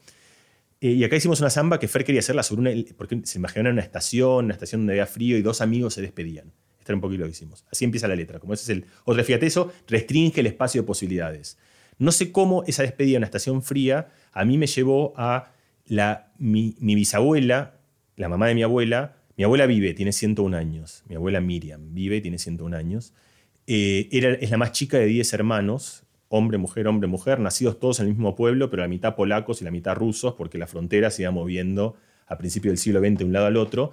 La más grande de esas hijas, que se llamaba Feigele, así le decían, no sé ni cómo se llama, imagínate, se fue a Estados Unidos. Justo, la idea era que ella se iba, después iban todos, ella se fue, cerraron la frontera y, entonces mi bisabuela la despide a Feigele y la despide de una manera que era muy distinta de cómo nosotros despedimos a la gente, porque mi bisabuela despide a Feigele en un momento, primero que ella estaba muy contenta de que su hija se iba, porque ella adivinaba el horror que se venía en ese momento, pero al mismo tiempo yo creo que ella pensaba con enorme probabilidad que no le iba a ver nunca más. Es decir, porque es decir, estaba despidiendo a una hija de 20 años y de hecho la vio 30 años después, no es que la vio. Entonces, yo esta historia la, conocía, pero una historia en la, que, en la que... Y esta historia terminó siendo, es decir, la recreación de ese momento en el que esa estación fría en el living con Fer de un amigo convertido por alguna asociación a la estación fría en Grondo, en la cual mi bisabuela despide a su hija y dice menos mal que se fue, pero al mismo tiempo se va pensando la veré o no la veré, y después uno la tiñe de emociones. o sea, en, mi canción ella sabe que le va a ver y, se va como convencida de que va, o sea, como se va con un dejo de optimismo. Entonces, también para darte la magnitud de, o sea, yo empecé con esto pensando que me iba a reencontrar con tres amigos en un fogón para poder, pero me encontré con mi abuela y con mi bisabuela y con mi tía abuela y con la historia Y de vuelta, el medio, todo, nada de eso, es decir, estas cosas están dentro mío, todas estas, porque no es que salieron de un cajón vacío, pero son cosas que sin este vehículo expresivo yo no hubiese... Y esta canción se la mandé a mi abuela cuando cumplió 101 años, mi abuela se la mandó a sus sobrinas, a sus... Y otra vez, esa trama familiar que sucede alrededor de esta historia, para mí le da sentido a todo esto. Es como que es algo eh, y, responde como a tu pregunta, diciendo, o sea, la música me unió a los míos de una manera que yo nunca hubiese imaginado. Está genial, está genial. Una de las cosas que, conversando con otra gente en Aprender de Grandes, que mm, abordaron el desafío de aprender algo cuando ya no son chicos, me acuerdo especialmente cuando hablamos con Alberto Rojo, es con qué actitud uno encara algo totalmente nuevo, con, con qué actitud uno se va a Japón por primera vez o al Everest o a la música. Eh, y él decía que a él le gustaba hacerlo con la mente de un niño, de entregarse al disfrute del aprendizaje de algo nuevo, casi tabula rasa en, alguna dimensión, con, esa inocencia y sin demasiados prejuicios. Hay otra perspectiva complementaria a esta que, decir cuando eh, que es decir, cuando uno aprende de grande, tiene un montón de bagaje, ¿no? tiene un montón de cosas que sí aprendió en otros campos, en otras áreas, eh, cosas quizás que a priori parecen totalmente no relacionadas con lo que uno quiere aprender, pero que le va a ayudar, que es una plataforma sobre la cual es un andamio, sobre el cual quizás poder aprender esto nuevo, o incluso todo ese bagaje previo te permite componer, como es en tu caso, te permite tener un estilo propio y a pesar de que no vas a ser un virtuoso de un instrumento si lo aprendes de grande, baja probabilidad, sí podés tocarlo con un acento eh, particular que tiene que ver con, tu historia. ¿Vos sentiste esta complementariedad de, formas de, acercarse al aprendizaje de algo nuevo, es decir, la mente del niño versus la mente de alguien que ya tiene mucho recorrido? Sí, las dos las dos muy claramente, no son antagónicas, no es que es una, son como dos ideas muy importantes y vos las presentaste, pero no es que es una u otra. De, hecho, para mí muy claramente, uno muchas veces siente como ese monstruo de dos cabezas dentro de uno. La, primera parte, la del niño, eh, yo la sentí desde en emociones que son difíciles de explicar, digamos, de, decir, estando con los auriculares grabando en el micrófono por primera vez, que escuché mi voz en un micrófono que suena más o menos bien y viendo mi voz en el, y escuchándola y después escuchando arriba, o sea, ahí sos un niño eh, en, un cohete viajando a la luna, digamos, o sea, y yo me sentía, o sea, no, no tenía como una, emoción de, Eso por un lado. Por otro lado, en, en el mismo registro, digamos, yo vengo además de un, oficio que tiene alguna similitud. O sea, yo compongo alguna, compongo papers, compongo textos, compongo charlas. Y si bien yo creo que me trato de mantener bastante en, un lugar donde bien trato de pensar bastante en, el amor por lo que hago, digamos, o sea, no burocratizarme, no profesionalizarme, no, no, que, no, que el oficio no, no destiña las verdaderas razones por las cuales uno empieza con las cosas, un poco eso pasa. Y además, como es mi oficio, tengo cierta expectativa, si hago un libro quiero que le vaya bien, si hago un paper quiero que esté bien publicado, si hago... A mí con el disco no me pasó nada de eso, o sea, nunca jamás pensé ni me imaginé cómo eh, iba en otro lugar, para mí era, era, era eh, no... Y esa libertad es enorme, la libertad de hacer algo eh, realmente jugando. Si el juego tiene... ¿Por qué el juego es juego? Cuando realmente es juego, que es parecido a por qué el sueño es sueño, tiene una virtud fundamental que es que game over no es el final de nada. Es, eh, volvés a por otra fichita y jugás de vuelta y no pasa nada porque justamente es un juego. Entonces, esa libertad que uno tiene en el verdadero juego de abstraerse del, valor de lo que uno hace, da una libertad que es una libertad preciosa y que muchas veces es una libertad muy efectiva yo lo viví así, o sea, lo viví claramente en ese sentido que decías de rojo, lo viví como un niño y decía, esto estoy jugando, o sea, y no, no, no estaba pensando, suena bien, está bueno, tiene registros, no sé qué, va a funcionar, no, o sea, no tenía, otras cosas porque no tengo ninguna manera de evaluar eso yo, entonces como, eso como otra ventaja de ser sordo en este caso. Eh, entonces, por un lado, ese es el niño, y eso estuvo muy claramente, y eso le dio a esto... Eh, también un registro particular. Esto yo creo que lo hablé algunas pero, con vos, pero de hecho yo los, preludios de este disco antes de mezclar y eso se los mostré a músicos, eh, a los que, músicos, amigos, queridos, eh, respetados. Em, y yo veía en la comunicación con ellos cierta ternura, eh, pero una ternura que no era displicente, una ternura que tenía eh, la ternura justamente del que extraña ese lugar en el que uno fue un niño. Eh, y como si hubiese un valor en eso, en, las... Fíjate que, y por eso estas cosas hay que ser muy cuidadosos, sí, pero son lugares a los que el arte vuelve todo el tiempo, al arte naif, al arte que parece que uno se expresa con la libertad, con la inocencia, con la frescura que uno tiene cuando, cuando uno es niño. Entonces, algo de eso hay y yo creo que algo de eso tiene gracia y eso se relaciona como con la segunda parte de la identidad eh, que uno tiene en esto. Digamos, yo, eh, eh, este disco claramente es el disco de, de, de,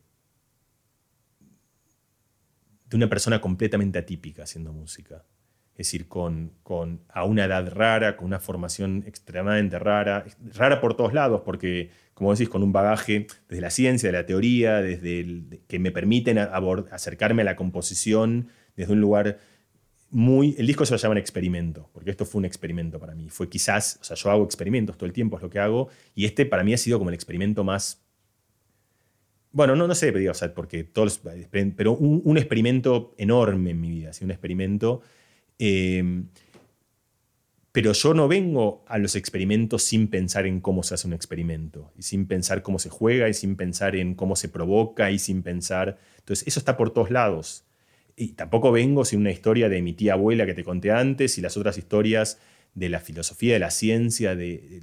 Yo no quise hacer un disco temático, ni mucho menos. El disco tiene un pasaje eh, que tiene que ver con la ciencia. Es una canción que se llama Pobre Wilkins, eh, hay un fragmento que, eh, de, Borges que para mí fue muy decisivo en mi carrera científica, se llama El lenguaje analítico de John Wilkins, que es eh, una persona real, John Wilkins, que se propone armar un lenguaje, digamos, simbólico, como si fuese el lenguaje de las palabras, como si fuese el lenguaje de los números. O sea, el lenguaje de los números es tal que un número, vos, lo ves escrito por primera y sabés qué significa, o sea, el 1, 3, 4, 134, pero si vos estás en un idioma DJR no sabes qué significa. Entonces Wilkins dijo, ¿qué tal si hacemos un lenguaje que sea así? Como que la A significa que es un ser vivo, la B significa que es acuático. Entonces vos lees esas, una palabra y vos sabés de qué se trata, y aunque, aunque vos no hayas visto nunca esa palabra. Este, y Borges lo, lo, lo, critica, o sea, lo, alaba infinitamente como un esfuerzo, eh, eh, pero al mismo tiempo muestra la problemática indefectible de todo eso, que es como, cuáles son las categorías. Como, bueno, vivo o no vivo, ok, agua o no agua, pero entonces pone, por ejemplo, pone una, enciclopedia china donde los animales se dividen en si son del emperador o no son del emperador, que eso es la primera cosa más importante. Entonces, como que él muestra que esa tabla hexadecimal en la cual vos dividís las categorías es completamente arbitraria. Y entonces él dice, Borges dividió en 20 categorías, yo tengo una canción que dice dividió el universo en 40 categorías y después se dio cuenta que eran 6, que solo eran 6. O sea, como, y me gustaba esa figura del, científico eh, como que está haciendo la gran teoría y que después cometió un error fundamental y que se quiere matar, como que es esa mezcla de la persona que encarna la gran idea, como que en el fondo había alguien que después, entonces una, una canción muy chiquita y esa canción después tiene una improvisación que la hace Alexis Díaz Pimienta justamente sobre Galois eh, Galois, este gran matemático francés eh, que, construyó toda la álgebra con historia trágica, etcétera, etcétera. Es la única canción que tiene una referencia a la, a la ciencia, digamos. No, no, no quise yo, no me, propuse, pero el disco está lleno de ciencia por todos lados, aunque porque yo estoy lleno de ciencia por todos lados, es decir, está lleno de, del tipo de cosas que a mí, las cosas que a mí me provocan y me forjan. Entonces, efectivamente es un disco que tiene esas, esas desprolijidades de un niño al mismo tiempo hablando de cosas muy sofisticadas, esa mezcla rara y atípica de, un niño en la música entrando por primera vez, pero con, como con cosas con... Yo no soy un niño, es decir, yo en otros lugares tengo una mochila muy grande atrás. Entonces lo que a mí me parecía como analogía, yo aprendí francés de hecho grande, yo me fui a Francia a los 30 años, no hablaba nada de francés y lo tuve que hablar eh, a, la fuerza, porque en Francia no, no se habla inglés, tenía que hablarlo. Lo aprendí, lo aprendí bastante bien, de hecho, estaba muy motivado, lo aprendí rápido y bien. Eh, me ayudó el amor ahí, me ayudó una cantidad de cosas, digamos, donde, donde ciertas circunstancias, el trabajo, las ganas, la motivación.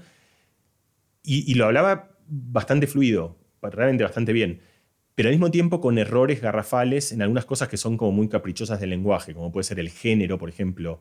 El género es arbitrario, entonces no, para nosotros silla, entonces la gente viste que silla porque es femenina, no lo sé, entonces el que hasta que te aprendes el género de todas las palabras es un esfuerzo enorme, o ciertas preposiciones o ciertos errores gramaticales. Entonces mi francés es un francés que parece de un adulto con onda, por así decirlo, pero que mismo tiene tiempo en errores que un nene de 5 años no hace. Creo que mi música tiene algo parecido, tiene esa textura, y entonces después, antes hablábamos de, las nasales, de como, como, yo hacía ciertas...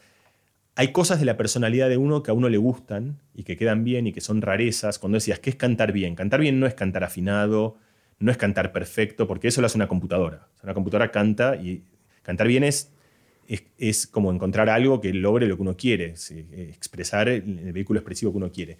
Entonces, algunos de esos agujeros de niño a mí no me gustaban y me resultaron un esfuerzo muy grande con el que trabajé como un condenado para convertirme en un niño un poquito más grande y que no sean, porque eran, eh, digamos, niñezas de la canción que para mí quedaban feas y que no eran otras son desprolijidades inevitables que yo creo que forman parte de la textura y que a mí me gustan eh, y, que, y, que, creo que transmiten esta idea de, alguien que llega a la música de una manera muy particular. Está buenísimo. otra de las cosas que había surgido, Mariano, cuando hablé con Alberto Rojo, él eh, hace también cinco años se metió al mundo del dibujo. Él, vos sabés, es científico por un lado y por otro lado es guitarrista, músico, canta, compone también. Eh, pero no había dibujado desde que era chiquito y se metió a dibujar hace cinco años y se metió en ese, en ese mundo. Y una de las cosas que él me dijo que me llamó mucho la atención, y es que después de cinco años de dedicarle bastante tiempo al dibujo y aprender a dibujar, se dio cuenta que gracias a eso él terminó siendo mejor guitarrista. Mm. Es decir, que esto nuevo que aprendiste, este nuevo paisaje que conociste, este Japón, Everest o música, de alguna manera retroalimenta a tus otros mundos que, ya conocías y los enriquece de alguna manera. ¿Vos sentiste algo así o, no? Bueno, algunos ya los hablamos, ¿no? Eh, que son parte de mis mundos, en mi mundo afectivo, eh, es decir, la música tuvo, es decir, y la manera que yo hice música y la manera que terminé haciendo estas cosas tuvo eh, consecuencias. De hecho, yo todavía no saqué este disco y sin embargo ya tuvo como, como toda una cantidad de consecuencias en, en, muy grandes en mi vínculo con gente que yo quiero mucho. Eso por un lado. Por otro lado, también te conté antes como ciertas ideas que yo tenía, como lo de McLuhan, por ejemplo, donde la música volvió hacia atrás y me permitió verlas de una manera que yo creo que eso se parece un poquito a lo Alberto. Después hubo también como hasta, te diría como, eh, por ejemplo, el, ejemplo más claro que veo de algo concreto de eso es con otra disciplina también más artística. Vos es que yo, como Alberto también soy un bicho de, varios mundos. Eh, y yo con Mariano Sardón hace muchos años que también hago algo que para mí se parece a hacer experimentos sobre la naturaleza humana, que es lo que yo creo que reúne un poco mi ciencia, lo que escribo, lo que canto y lo que, lo que hago de arte con Mariano. Solo que estos experimentos eh, sobre la mirada, sobre las emociones, sobre el tiempo, los volcamos en otro material, que no es un paper con estadística y con figuras, sino en algo que te hace reflexionar sobre eso a través de una puesta escénica, de, de un objeto tangible en el espacio que se ve y que además ojalá guste, digamos o, provoque, guste en algún sentido más, más genérico del arte. Eh, con Mariano, la última muestra que hicimos, eh, que está y va a estar por un rato largo en, un edificio nuevo que hizo la Fundación Andreani, eh, que ahora no se puede visitar por, razones, bueno, ahora cuando grabamos esto, a lo mejor este, pero bueno, que, que, estuvo, ha estado inaugurado durante mucho tiempo sin poder visitarse, se llama Deep and Learning. Eh, que es desaprendizaje profundo sería, pero como deep learning lo tenemos muy metido en inglés, nosotros lo... Y tiene que ver con, con, aquellas cosas, es un poco al revés que aprendes, aprender de grandes. Es como cuando vos quitas todas las capas de lo que aprendiste, ¿qué te queda? Y de alguna manera lo que te queda es la infancia más temprana, que es lo que aprendiste evolutiva. No te queda nada, no te queda una tabula rasa, sino que te queda Y ese algo que te queda, y eso es una idea muy central, es una herramienta para aprender, te queda algo que te permite aprender rápido. Y una de las maneras que tenés para aprender, fundamental y básica, es imitar. Es lo que los chicos empiezan haciendo. Los chicos eh, hacen así, hacen así, hacen así, hacen así este, llorás, lloran, te reís, se reís, ríen, es decir, y te cruzas de brazos, se cruzan de brazos, es una manera de copiar al otro para poder en actuar y es una especie, es como la manera más, de hecho mucha de la música es así, y en gran medida el canto se aprende así. Ahora, y ahora voy a decir, algo que yo aprendí con Felipe es que cantar en gran manera es imitar, y muchas veces, de hecho, Felipe muchas veces me hacía imitar caricaturalmente, me decía, canta esta canción como si fueses un negro del Bronx que viene triste porque se acaba de pelear con la no. Es decir, ponete en esa situación y ahora cantala desde ese lugar. Trata, y eh, la cantaba, después me hacía escuchar una canción de alguien así y me decía, bueno, ahora imita esto. Una cosa es lo que vos hayas imaginado, otra cosa es cuando vos copiás. También a dibujar se aprende copiando, no únicamente, pero digamos, casi cualquier oficio y cualquier arte lo aprendes durante un tiempo imitando. Entonces, con Mariano hicimos esta instalación que tiene varios lugares donde jugamos con la imitación. Eh, hay de hecho una especie de robot que te trae un bebé que pone una cara y vos lo tenés que imitar y te saca una foto. Después esa foto le sacamos mil fotos a miles de personas y buscamos como los rasgos comunes de todos esos y vuelve a quedar la imagen del bebé como el, espacio común de todas las imitaciones y adultas sobre...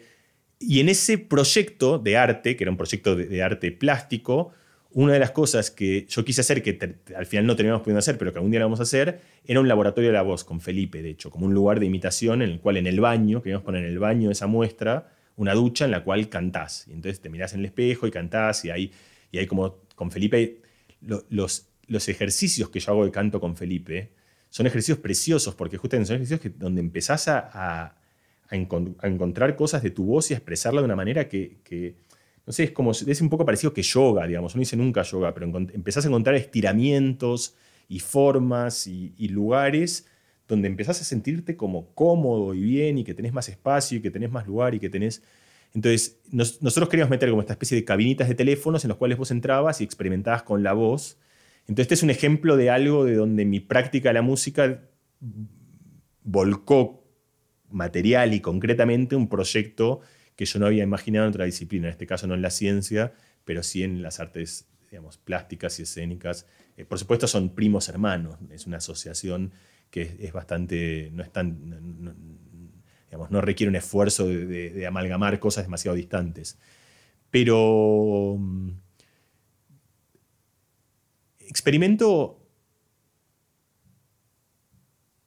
es decir, para mí tiene sentido, de vuelta, como, como yo le puse el, título experimento, es un título que estoy muy contento, porque, porque fue para mí un experimento. Eh, y la razón por la cual traigo esto a cuento a la pregunta que vos haces es que las conclusiones de un experimento son cosas que uno aprende, que te las llevas justamente de un experimento de aprendizaje de lo que podía hacer, de lo que no podía hacer. En última instancia es todo lo que estamos hablando ahora. Es decir, todas las cosas que estamos hablando ahora son cosas que yo descubrí haciendo esto y que son cosas que son útiles para mi vida efectiva, para mi vida profesional, para las próximas cosas que quiera aprender, para las cosas que hago con Mariano, para y así siguiendo. Me gusta el, título experimento, tiene otra, otro significado que es el, tiempo presente del verbo experimentar. Es decir, vos estás viviendo este proceso, lo estás experimentando, lo estás sintiendo en el camino y siento que mucho de lo que me dijiste va en esa dirección, ¿no? Es como que parece ser un título que, lo puedes mirar desde distintos lugares. Sí, por eso describe el, proceso y no el lugar. A eso, me refería. No es, no es que experimento en el sentido que es una música experimental, sino que el proceso de hacer ese disco fue un experimento para mí. esa es la, acepción, y eso tiene que ver con lo, que vos decís ahora de, algo que sucede en el presente, eh, que transcurre en el, en proceso de armado de este disco. Eso también siempre fue muy importante en, por ejemplo, en, en la divulgación de la ciencia, para traer, decir, yo creo que en digamos, un lugar donde yo estuve bastante metido, y siempre hay como una primer cuestión, que es qué es lo que uno va a contar. Uno va a contar resultados de la ciencia, esto es así, esto es asá, esto es de esta manera, o uno va a contar los procesos mediante los cuales uno llega a esas conclusiones. Y yo siempre fui muy proclive al segundo. Mi libro está muy pensado así, mi vida está muy pensada así en general, es decir, yo creo que yo tengo una enorme vocación experimental en última instancia, o sea, que a mí me gusta y que por eso todo lo que hago es, como es un ejercicio de hacerme preguntas y de ensayar respuestas. Un experimento es algo que es, un experimento tiene que ver con plantearse, hacerse una pregunta y una manera de responder esa pregunta. Que es decir, eh, es como intervenir de distintas maneras y probar y experimentar para poder delimitar el espacio de hipótesis que uno tiene respecto de cómo son las cosas. Suena formal y grotesco, pero en última instancia es eso, es decir, uno, entra en un territorio desconocido, uno quiere conocerlo y hay distintos procedimientos para conocer esas cosas. Uno es como tratar de, por ejemplo, simplemente eh, observar regularidades y qué cosas comunes. Eso no es hacer un experimento. Eso puede ser hacer ciencia, pero eso no es hacer un experimento. un experimento tiene que ver con intervenir con las cosas para poder examinar predicciones de las reglas que uno supone que deberían pasar. Por ejemplo, yo creo que una guitarra, no sé si yo supongo que esta cuerda es más grave que esta, es una teoría, pues es un experimento. Toco y toco esta y, es un experimento que de alguna manera confirma, o digamos, que, bueno, en fin, nos entendemos. Este, entonces, experimento para mí es experimento en ese sentido, es de ponerle el cuerpo a una idea eh, y en este caso, por eso, yo siempre hice todos mis experimentos, experimentos como con gente. Yo trabajo, empecé trabajando, hace mucho tiempo que trabajo en cognición humana y también siempre pensé que en última instancia son cosas que yo quiero entender porque a mí me, en algún lugar, me sensibilizan y me tocan. Es decir, yo, yo cualquier persona que estudie la cognición humana trata de entender cómo funciona el pensamiento humano. Yo creo que en última instancia yo trato de entender cosas que para mí son difíciles de entender y que las profesionalizo. Son las preguntas que cualquier persona se hace ¿Por qué me cuesta acordarme algunas cosas? ¿Por qué eh, me cuesta no enojarme con algunas cosas? ¿Por qué eh, soy tan sensible a estas cosas y tan, insensible a estas otras? Eh, ¿Por qué me cuesta dormir? ¿Por qué tengo estos sueños? Esas preguntas que todos nos hacemos sobre nosotros mismos, yo trato de, de formalizarlas en experimentos que hago con gente. En este caso, el sujeto del experimento fui yo. O sea, es un experimento completamente en primera persona en el cual yo traté de investigar y descubrir algo encarnándome durante dos años en un proyecto. En esos dos años, eh, si tuvieras que estimar qué fracción de tu tiempo le dedicaste a la música, ¿cuánto sería más o menos? ¿Qué fracción? Bueno, cambió mucho. Si, fue, si un promedio, diría. Bueno, menos del que. La verdad, o sea, te iba, a decir, yo creo que la verdad es ser un. de, mi tiempo de vigilia, de mi tiempo de trabajo, de mi tiempo activo, digamos. Yo diría que imprimido promedio ponerle dos horas por día, como, no más que eso. Me, gustaría decirte que mucho más, pero no, no en promedio. Hubo meses en los que estuve casi full time con esto, o sea, tres meses en los que me dediqué full time, pero si me preguntas en dos años, digamos, en el, en el transcurso largo, empecé muy diluido, tuve momentos en los que decir, no, definitivamente no, no, no fui. También, digamos, yo tengo mi, tengo mi trabajo, digo, en el que decir, fue algo, yo no, que es un tema también importante, es decir, yo soy un amateur de esto, eh, y lo hago, y digamos, tengo un trabajo que me permite darme este tiempo y, siempre hablamos nosotros sobre eso, sobre el tema de la motivación, la disponibilidad de tiempo y cómo uno, si yo siento que yo pude darme mucho más tiempo que la, mayoría de los otros oficios, pero yo no dejé el, resto de las cosas que hacía eh, para dedicarme eh, íntegramente a esto. Entonces diría que Igual, dos, horas, dos horas por día de promedio durante dos años es un montón de tiempo para alguien amateur, justamente. Sí, es, que probablemente sea menos también. O sea, me es difícil estimarlo, pero yo creo que estoy sobreestimándolo porque tengo un deseo de. Lo que sí te puedo decir es que hay días, es decir, durante un mes con Felipe yo hacía cuatro horas de canto por día. Eh, no creo que nadie. O sea, y ahí hay un tema, o sea, yo tenía. Es decir, cuando yo me metí en esto, hubo un momento en el que. Por eso yo empezamos al principio diciéndote, y te lo dije al pasar, y creo que es algo que también merece la pena como, como poner la lupa. Em, yo tenía condiciones iniciales que musicalmente parecían muy malas, pero tengo una condición inicial muy buena, que que tengo una motivación bestial, pero bestial, o sea, tengo una capacidad. Yo siempre, además doy charlas de esto, es decir, la gente que sube montañas muy altas, la gente, casi cualquier persona o una persona cuando cría un hijo, es decir, cualquier esfuerzo que es un esfuerzo que lo hacemos, pero esfuerzo muy largo y sostenido, si uno saca fotos, si vos le sacas una, foto a una persona subiendo una montaña, no está feliz en general. Está eh, sufriendo y está, eh, decir, tiene porque hace frío, porque está cansado, porque tiene un 2% del oxígeno del que debería tener. Entonces, ¿por qué haces eso? Porque al final de eso hay algo que te permite establecer como una especie de contrato con el futuro tan bestial que te permite aguantar todo eso por, la, por el imán que eso significa hacia el futuro.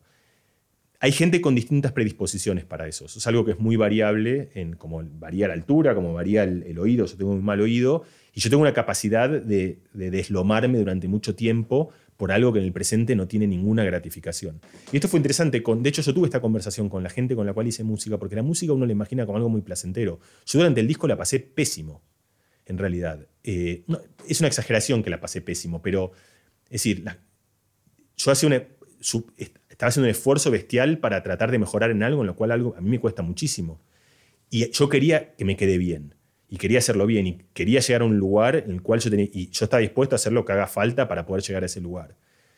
Entonces, cuando digo que pasé pésimo, no es correcto, pero es como una persona que corre una maratón y de vuelta, si vos le sacas una foto mientras quiere llegar y tiene ganas y en algún lugar la pasa bien, pero si vos le, ves le sacás la foto y haces un análisis automático de emociones, te va a quedar que está sufriendo como un condenado. Esa era mi cara. Yo no era que me junté a tocar música, eh, vamos, los pibes, así como tipo que la pasamos bien, que tocábamos acordes y que yo tuve meses de trabajo, te digo, o sea, cuatro horas de canto por día, no, o sea, no, no.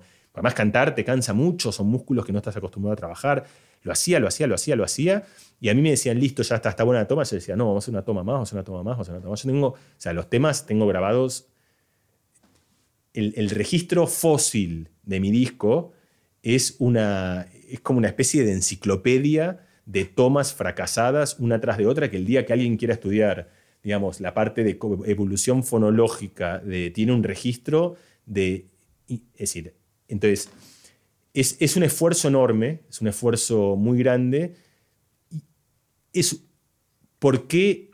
Es decir, yo entiendo la... la porque uno, yo entiendo por qué yo lo hago. Yo lo hago de vuelta porque me da tanto placer ese, ese, dos cosas. Una, me da tanto placer ese punto final. Y la segunda cosa es que ese esfuerzo, si bien es un esfuerzo que parece no placentero, uno siente placer en eso. Es decir, es como, es como el que le gusta una película de terror. Sufrís, pero es un sufrimiento que puedes disfrutarlo. Entonces yo, a mí ese, es, tengo de alguna manera ese cable que vincula ese sufrimiento por el esfuerzo con, para, para, progresar con algo que me da placer. Y eso está, se ve que muy metido en, mi, en mi make-up, en mi, en mi en mi funcionamiento biológico.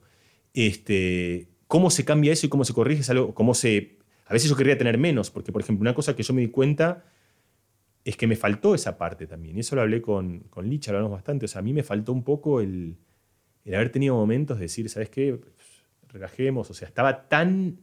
No paraba de entrenar, no paraba de entrenar. O sea, yo entrené... Eh, eh, y puede ser que hubiese sido mejor incluso en términos de la eficiencia, decir un día, bueno, sabes que hoy no hacemos nada, hoy jugamos, eh, hoy relajamos, tranquilos, o sea, puede ser, es decir, ni siquiera estoy seguro que el camino que yo hice, de, a veces, esto es muy conocido en entrenamiento físico, a veces hay que descansar y hay que relajar y entrenar, entrenar, entrenar, a veces te quemas y te... Entonces, eh, pero así es como, como me salió a hacerlo a mí.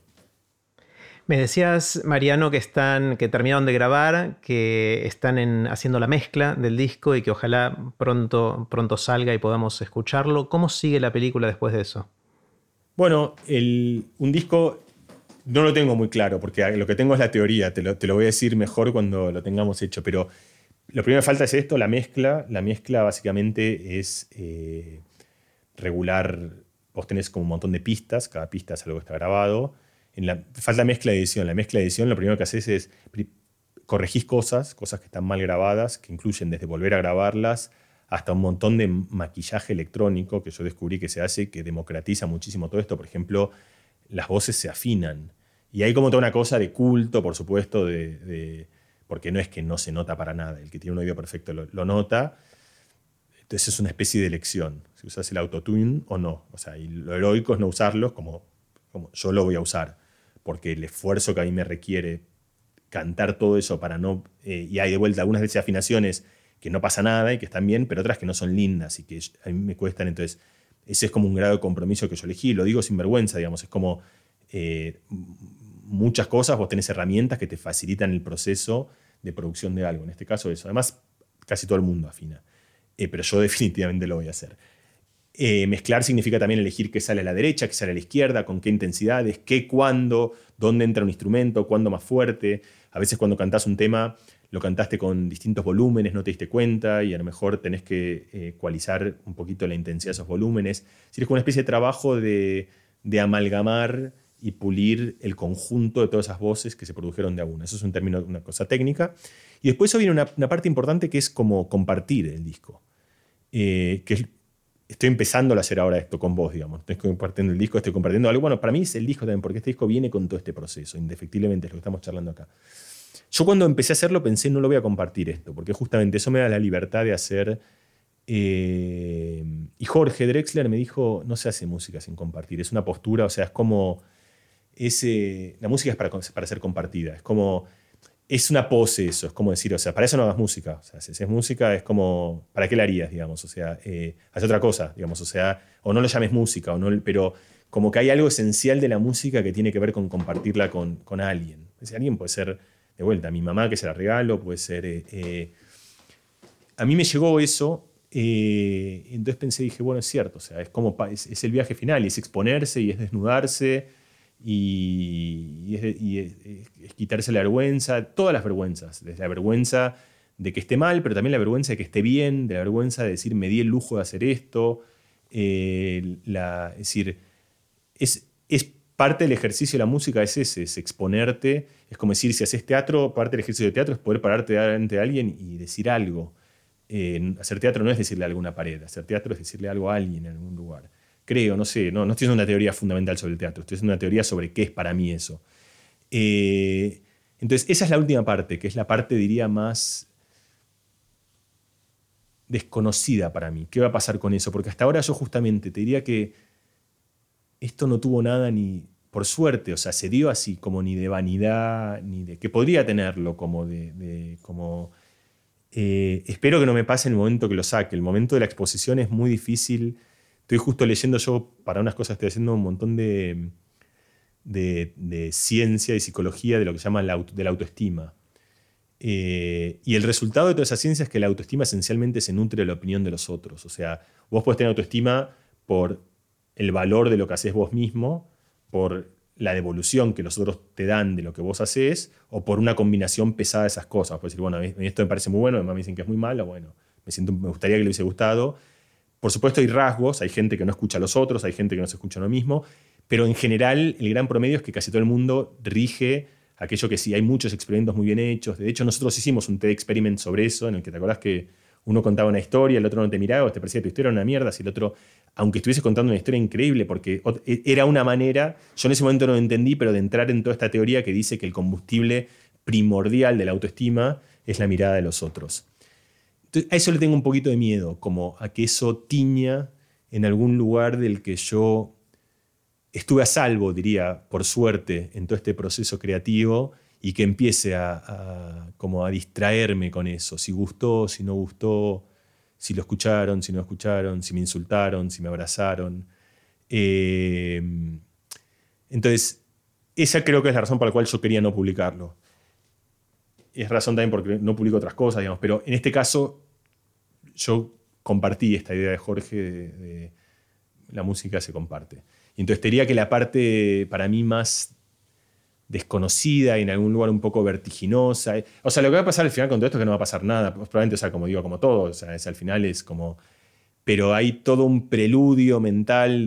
Yo todavía no entré en eso por eso, pero si me preguntás, digamos, lo que falta, como para mí, la mezcla es una cosa técnica, digamos, es burocracia, digamos, es algo que se resuelve, después falta también, no sé, el disco tiene una imagen, a lo mejor tiene una, tiene una tapa, tiene un título que ya tiene, tiene una razón de ser, tiene un orden en el cual lo publicás, tiene un día en el que lo pones en Spotify, tiene elegir, que eso también lo vamos a hacer con Fer, Fer tiene una, una, una distribuidora de música que se llama Limbo, eh, y yo tengo la suerte de hacerlo con él porque es una persona que, es muy amigo y que confío enormemente en él y que, que es muy bueno. Entonces, nada, también permite embarcarte en una situación que es, es muy placentera. Eh, pero toda esa parte la veo como una parte técnica. Creo que es lo que falta ahora como el, el, clic. Y hablando de eso, lo que también falta, una cosa, por ejemplo, el disco, eh, yo podría, digamos, de hecho vamos a en el momento lo, voy a sacar. Yo no quiero sacarlo ahora porque quiero que esté terminado antes de sacarlo. Pero sin ninguna vergüenza confieso que yo no puedo reproducir en vivo lo que está en el disco. Es decir, si vos escuchas el disco y si está buenísimo, ahora tócamelo, yo no puedo porque el disco es el resultado de haber hecho 875 veces algo que a veces me sale, que a veces no me sale, que a veces... Entonces, también en música hay una diferencia, y eso es cierto para muchos músicos, lo que pasa a muchos músicos lo camuflan, como yo no soy músico y no me da vergüenza, no tengo ningún problema en contarlo. Em, y muchos, digamos, hay efectos, o sea, cuando vos tenés una voz tiene una reverberación, tiene, además ni que hablar que está afinada y que tiene una cantidad de cosas que, que embeben todo eso, entonces todo eso se va también resolviendo en vivo. En vivo puedes tener solo tocadas con micrófonos que tienen ciertos efectos, ciertos sonidos, cierta corrección, te bajás, puedes empezar como a tener un montón de cuidado. Por ejemplo, para mí no es lo mismo tocar si tengo a Lich al lado, que, me está, que si yo me adelanto, él se adelanta, es como una especie de, siempre estás a salvo, como que estás siempre a flote, que si tengo que defenderlo yo, porque yo sé que es como una te tiras con paracaídas y otra sin paracaídas. Entonces hay maneras pero entonces la otra cosa que falta, y eso lo voy a querer hacer, pero para eso me falta más mucho más trabajo del que hice, poder defenderlo en vivo, es decir, poder eh, eh, tener suficiente solvencia con aquellas cosas que yo grabé como para que salgan en un shot. Es decir, bueno, quiero que salgan ahora. Una cosa es poder hacer algo una vez y otra cosa es poder hacerlo que te salga cuando quieras, como quieras, en el, en el momento que quieras, como te dice, ah, tocala. Eh, no sé, como no tengo, perdón, no tengo mi afinación, mi guitarra, mi no sé qué, mi licha al lado, mi, mi práctica, mi canto, mi practicar tres veces, bueno, no, o sea. Entonces, eh, eso es otra cosa que falta. Falta el ganar una autonomía, autonomía eh, que, que, es otro nivel de aprendizaje como para poder expresar esto libremente cuando yo quiera. Está, buenísima. En algún día vas a salir de gira entonces. Bueno, no sé si salir de gira, pero un día lo quiero defender. Quiero poder tocarlo y quiero poder tocarlo además a. O sea, yo querría. Ahora podría, de hecho. O sea, si vos me dices, dale, toca una canción, podría. No es que no. Pero. Otra vez, no, no me saldría como yo querría, digamos. Eh, tampoco es. Entonces prefiero no hacerlo así. Quiero mi nivel de exigencia, que tampoco es exorbitante. No es que yo quiero que salga perfecto. Pero. Pero.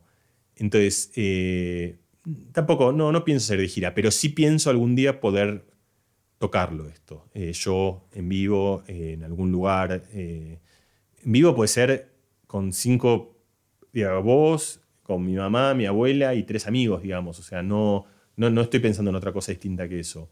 Lo que estoy pensando es en poder tocar esto en tiempo real, sobre todo en el ejercicio, de, no, no en toda la parte escénica. De, porque por otra parte, esa parte escénica a mí no me da miedo. O sea, a mí tener 5.000 personas adelante, o 3.000, o 500, 800 no me da miedo. Eso no, no es algo que, eh, que esa parte es parte del bagaje que vos decís con el que uno viene. Pararme en un escenario delante de alguien, hacer algo, no me, no me asusta. ¿Querés tocar una y después la borramos de acá? No, ahora, ahora no, después, este, después eh, no. No, te, la, te la debo, te la grabo otro día, eh, no. No, no, porque va a ser no. O sea, te voy a decir una cosa, si quieres grabar esto, no te, o sea, te voy a decir una cosa, ni siquiera me sé las letras de memoria, mis letras. O mm. sea, no es que eh, realmente no las tengo, o sea, no hice, el no hice el trabajo que tengo que hacer, me dediqué con mucho esfuerzo en las últimas semanas en algo que es ortogonal a poder tocarla en vivo. De hecho, hace dos meses en vivo la tocaba mejor que ahora. O sea, si hace dos meses me hubiese pedido que te la toque, te la tocaba. Ahora hace mucho que no practico yo agarrar la guitarra, tocarla y ni lo hice ni una vez y no quiero hacerlo ahora, digamos, por primera vez en dos meses. Eh, hice otro ejercicio, o sea, hice otro, otro, te la voy, a, la, voy a tocar, o sea, la voy a cantar y, me comprometo a que la próxima, o sea, la próxima vez que grabemos, o sea, es algo que quiero hacer, pero no lo quiero hacer ahora tan eh, desnudo y tan desprovisto de... realmente estoy muy fuera de forma para hacer eso. O sea, no, es lo que... No, no, no, cero presión, cero presión. Eh, Mariano, quiero eh, hacer un juego con vos de algo que no tiene nada que ver con esto. Entonces, antes de, pasar a eso y quizás inclusive hacer un break antes de seguir, ¿hay algo más que quieras contarme de la música y de lo que estuviste haciendo? Tendría que ver mi cuaderno, si no te ofendés. Y, Dale, agarra tu cuaderno si tenías notas de cosas que. Me apunté antes de empezar la conversación, me apunté acá en mi cuadernito algunas cosas. Yo creo que hablamos todo, por lo menos hablamos. Eh, te leo todo lo que me anoté. Creo que pasamos por todo Dale. eso. Eh, Jerry Disco, dice primero. Eso está, ahí estamos. Experimento, llegar a lugares inimaginables. Era algo. Eh, ah, la curiosidad, el apetito y la saciedad. De eso no hablamos. Eh, ahora te cuento de eso. La creatividad y la memoria, tampoco hablamos. Eh, son temas, si querés los podemos hablar. Las letras y cómo fueron llegar a, lugares esenciales sin quererlo, eso te lo conté un poco, pero no del todo. La voz, introspección, identidad hablamos, composición, libertad y reglas hablamos, motivación, placer hablamos, aprendizaje con agujeros hablamos, de aprender cosas con agujeros abismales, los lugares posibles de los lugares imposibles, eso hablamos, aunque no, esa es una idea que a mí me gusta como porque yo te dije, la música para mí un lugar imposible, pero creo que a veces uno puede identificar dentro de ese lugar que parece imposible un pequeño espacio que para uno es posible. Para mí lo posible fue esto, como yo no podría haber tocado el cello, eh, no podría haber... Eh, pero esta mezcla de componer algunas cosas, juntarme con gente muchísimo mejor que yo, que me ayuda a emprolijarlas, arreglarlas, grabar 800.000 veces una voz para que quede, ese para mí es un lugar posible. Entonces a mí me parece interesante esta idea de, digamos, yo dije, para mí como la música era un lugar imposible, y, la mayoría de ellas sigue siendo un lugar imposible para mí. De hecho, vos me acabas de pedir cantar una canción y yo te dije, no, fíjate lo imposible que es, que estoy tan fuera de, es decir, otra vez no, no, yo no soy músico, no me avergüenza, no estoy como ostentando acá. La única ostentación, si acaso, es que logré encontrar dentro de un espacio muy grande un pequeño nicho en el que en ese lugar yo pude expresarme en un lugar en el que tenía ganas de hacerlo. Entonces me parece que una idea interesante, los lugares posibles de los lugares imposibles. Como uno se imagina, acá no puedo llegar, bueno, quizás hay un, una islita ahí adentro que te sea eh, accesible.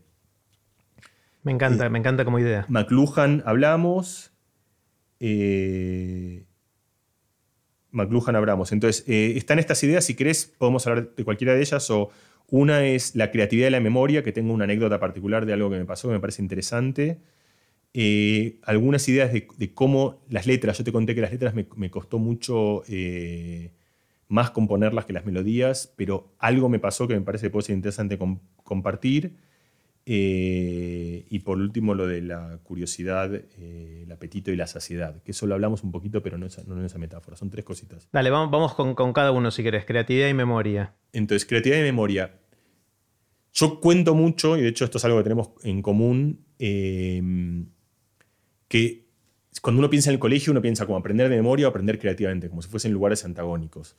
Y la memoria funciona, la memoria es un espacio creativo, es como un espacio arquitectónico en el cual la clave y el ejemplo paradigmático de esto que los dos contamos es el palacio de la memoria, en el cual la manera de organizar bien la memoria es tener la capacidad de imaginarte buenos lugares, buenas asociaciones, entonces me parece muy importante esta idea de, romper con esta dicotomía o esta suerte de, tensión de que aprender de memoria no significa, significa como coartar o como ir en contra de la creatividad. La memoria se nutre casi es el combustible. Es decir, la gente que tiene mejor memoria no es que tiene un cajón más grande, es que tiene una manera ingeniosa de ordenarlo. Esto es una idea muy importante para mí. Entonces, esto, esto es muy sabido. Esta parte yo la conocía. Otra vez, ¿qué me pasó con el disco del otro lado? Entonces, como la memoria necesita la creatividad.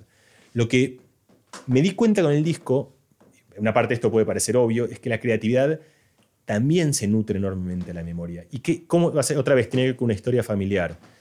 Una vez estaba yo hablando con mi mamá y mi mamá me contó que encontró en un cajón eh, unas cartas que mi abuelo le había escrito a mi abuela, eh, de adolescente, o sea, de cuando era eh,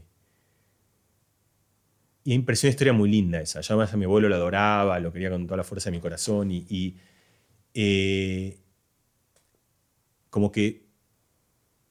Y entonces me imaginé que abrían esas cartas y me imaginé además la situación. Empecé a reconstruir también mi vértigo abriendo eso y queriendo descubrir. También imaginé como si tenía que verlas o no. Como que empecé a, pensar un, un montón alrededor de esa idea de qué pasa cuando vos te encontrás abruptamente con que alguien que vos adorás con toda la fuerza de tu corazón, pero que ya no está, encontrás algo privado. Y, me pareció una idea interesante, como una idea... Y lo que yo pensé es esa idea, no, es la única idea interesante que se me ocurrió en mi vida. Pasan como esa muchas, solo que quedan, después pasan y pasaste a la siguiente idea interesante y a la otra y a la otra. Pero sobre esta yo elegí hacer una canción. La canción se llama La Carta, es una canción en la cual yo hablo de eso, hablo de un poco, hablo de esta historia y desde mi lugar, o sea, de, hablo, hago mi versión sobre esto. Esa es la letra de la canción. Y lo que a mí me pasó fue que justamente yo pensé, claro, yo estaba, en, este, en estos años, estaba como una cosa en el cual cada vez que había una historia decía, quiero, quiero. O sea, era como que necesitaba historias y cuando había una historia me agarraba de ella, le hacía tres nudos, la, no la soltaba, me la guardaba. Entonces, yo pensé eso, cómo el, esta relación en la cual estar en un momento creativo, o sea, que vos estás en un momento en el cual tenés que crear, te requiere que trabajes con la memoria de una manera muy distinta, en el que un montón de cosas que... Esta es la idea, por ejemplo, no, es una idea como ninguna, no es una idea completamente original, es la idea del diario. Es decir, uno en el diario lo que dice es me pasan muchas cosas, elijo crear algo, en este caso un diario, para asistir la memoria y dejar... Pero otra vez, acá yo estaba en un espacio en el cual como que no tenía... Y me pareció que es interesante esta idea, como generar algo que te convierta en alguien ávido de historias por un tiempo, por lo que sea, porque tenés que escribir letras, porque se las tenés que contar a alguien. Por, por ejemplo, no sé, vos tenés, yo sé que vos tenés que vos mandás una vez por semana, mandás un mail con algo. Eso a vos te da una obligación de que te tiene que pasar algo en la semana. Y entonces, no es que tu vida antes era menos interesante, te pasaban las mismas cosas, pero ahora la tenés que guardar en algún lugar y la estás buscando. Y a lo mejor una idea que antes se te hubiese pasado desapercibida porque la viste y pasaba de largo. Entonces, otra vez, me parece bastante interesante eso de cómo el registro de la, de la presión creativa pone el rec. Y rec es memoria. Entonces, la presión creativa. Entonces, esta asociación a mí me pareció bastante interesante y me parecía que, de vuelta, algo que yo aprendí en todo este proceso y que me parecía que por ahí era pertinente compartir en, en, este espacio eh, tuyo, la, esta relación tan intrínseca entre cosas que parecen. Está buenísimo. Y hay, hay, dos aspectos de esto. Uno es eh, cómo eh, uno está al acecho, ¿no? Es como cómo te pones en carne viva en el momento de creativo y estás buscando esas historias. Y por el otro está eh, algo que hablamos también alguna, alguna vez vos y yo, y es que la creatividad es unir las cosas que tenés en tu memoria de alguna manera, es como reconfigurar las cosas que ya sabes y por eso están... Eh, al menos eh, controversial lo que dijo Einstein o le atribuyen a Einstein de para qué me voy a aprender esto si puedo buscarlo, puedo leerlo en una biblioteca, ahora diríamos podemos googlearlo. Eh, porque si no lo tenés vos no está a tu disposición, si ni siquiera sabés que existe, por más que sepas que podrías buscarlo, si no lo tenés cerca no es parte de, los legos que tenés para crear. Exacto, para, para mí esa es una idea central y es una idea, por eso a mí me preocupa mucho en el ámbito educativo, en el ámbito educativo formal, toda esta esa, o sea, la conclusión de eso, de el colegio no tiene que darte ningún contenido, te tiene que dar solo herramientas. Las herramientas son contenido, que vos memorizás, contenido procedural, pero también cosas, es decir, es como que yo te diga, ¿para qué sumar si tienes una calculadora? Bueno, porque si no puedes sumar, hay un montón de cosas de la agilidad y, como decís, eh, eh, cálculos que ni siquiera se te ocurren, que vienen con el pensamiento matemático. Entonces, em, digamos, esta es una idea que yo traía hace tiempo y es una idea que compartimos. Traía, que decir que es una idea de la cual estoy agarrado, una idea en la que creo, una idea que creo tiene mucho asidero y que creo que tiene cierto peligro en el ámbito educativo actual. El, quitarle, por ejemplo, un ejemplo clásico es como el que te dice, ¿para qué hace falta que me aprenda todas las capitales del mundo, todos los ríos? Bueno, lo importante no es tanto las capitales, lo importante es que vos aprendas a aprender una lista de cosas, cualesquiera sea ellas. Y el otro día me pasó con Noah, de hecho, que estaba tratando de recordar algo y yo le busqué como un orden en eso, como encontramos que las fechas tenían como una cierta, y todas tenían que ver como con, su, con, fecha de cumpleaños, que se ordenan de una manera. Y él le agarró una sonrisa, como y se le fue a contar a mamá, pero no es que le contó, él había descubierto el placer de aprender a aprender, justamente, el placer de que hay, y estaba, siento yo por lo menos, o por lo menos esta relación entre justamente creatividad, aprendizaje, memoria, eh, que son cosas que solo en el momento en el cual vos tenés que recordar algo, empezás a ser creativo por un lado, y solo en el momento en el cual tenés la creación creativa de tener que componer algo, empezás a ejercitar la memoria porque te das cuenta que sin eso no, no, hay, no hay nada sobre lo cual puedas componer, como vos decías. Por eso, por me parece algo que es como que puede ser que es un ejemplo más, eh, pero de algo que me parece que, que es pertinente en, en aprender de grandes y en aprender en general.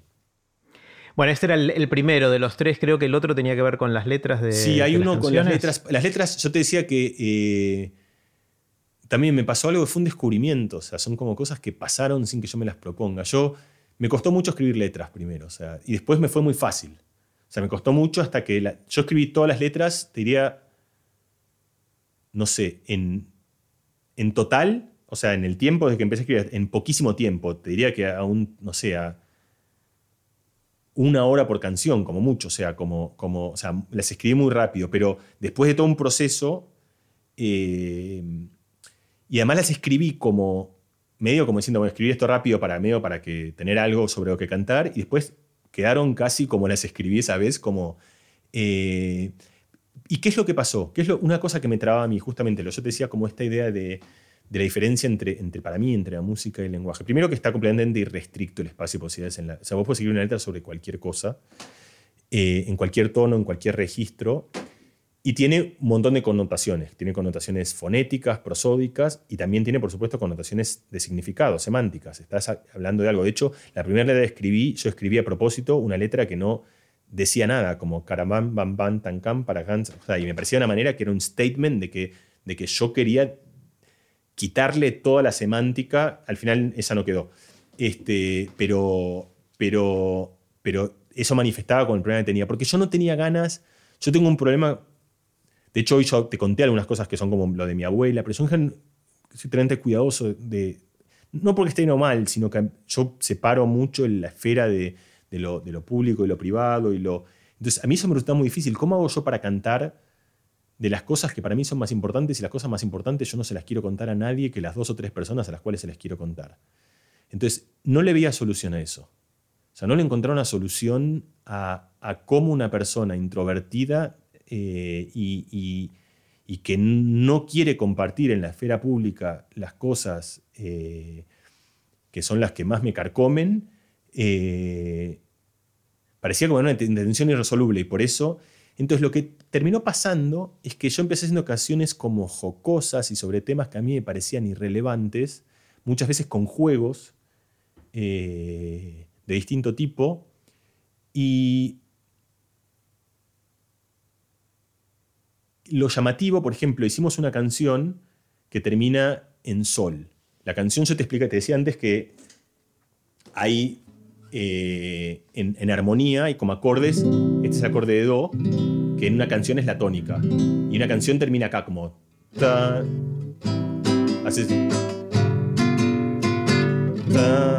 y ahí termina la canción. Es normal porque es como el lugar en el cual tiene que terminar. Pero si vos querés, ya terminás acá. Y ves que termina en un lugar más álgido, en un lugar como, como un poco incómodo. Y entonces acá terminás en, la, en, la, quinta, en la dominante, que es algo que quiere volver al lugar en el cual relaja. Es un statement, podés hacerlo.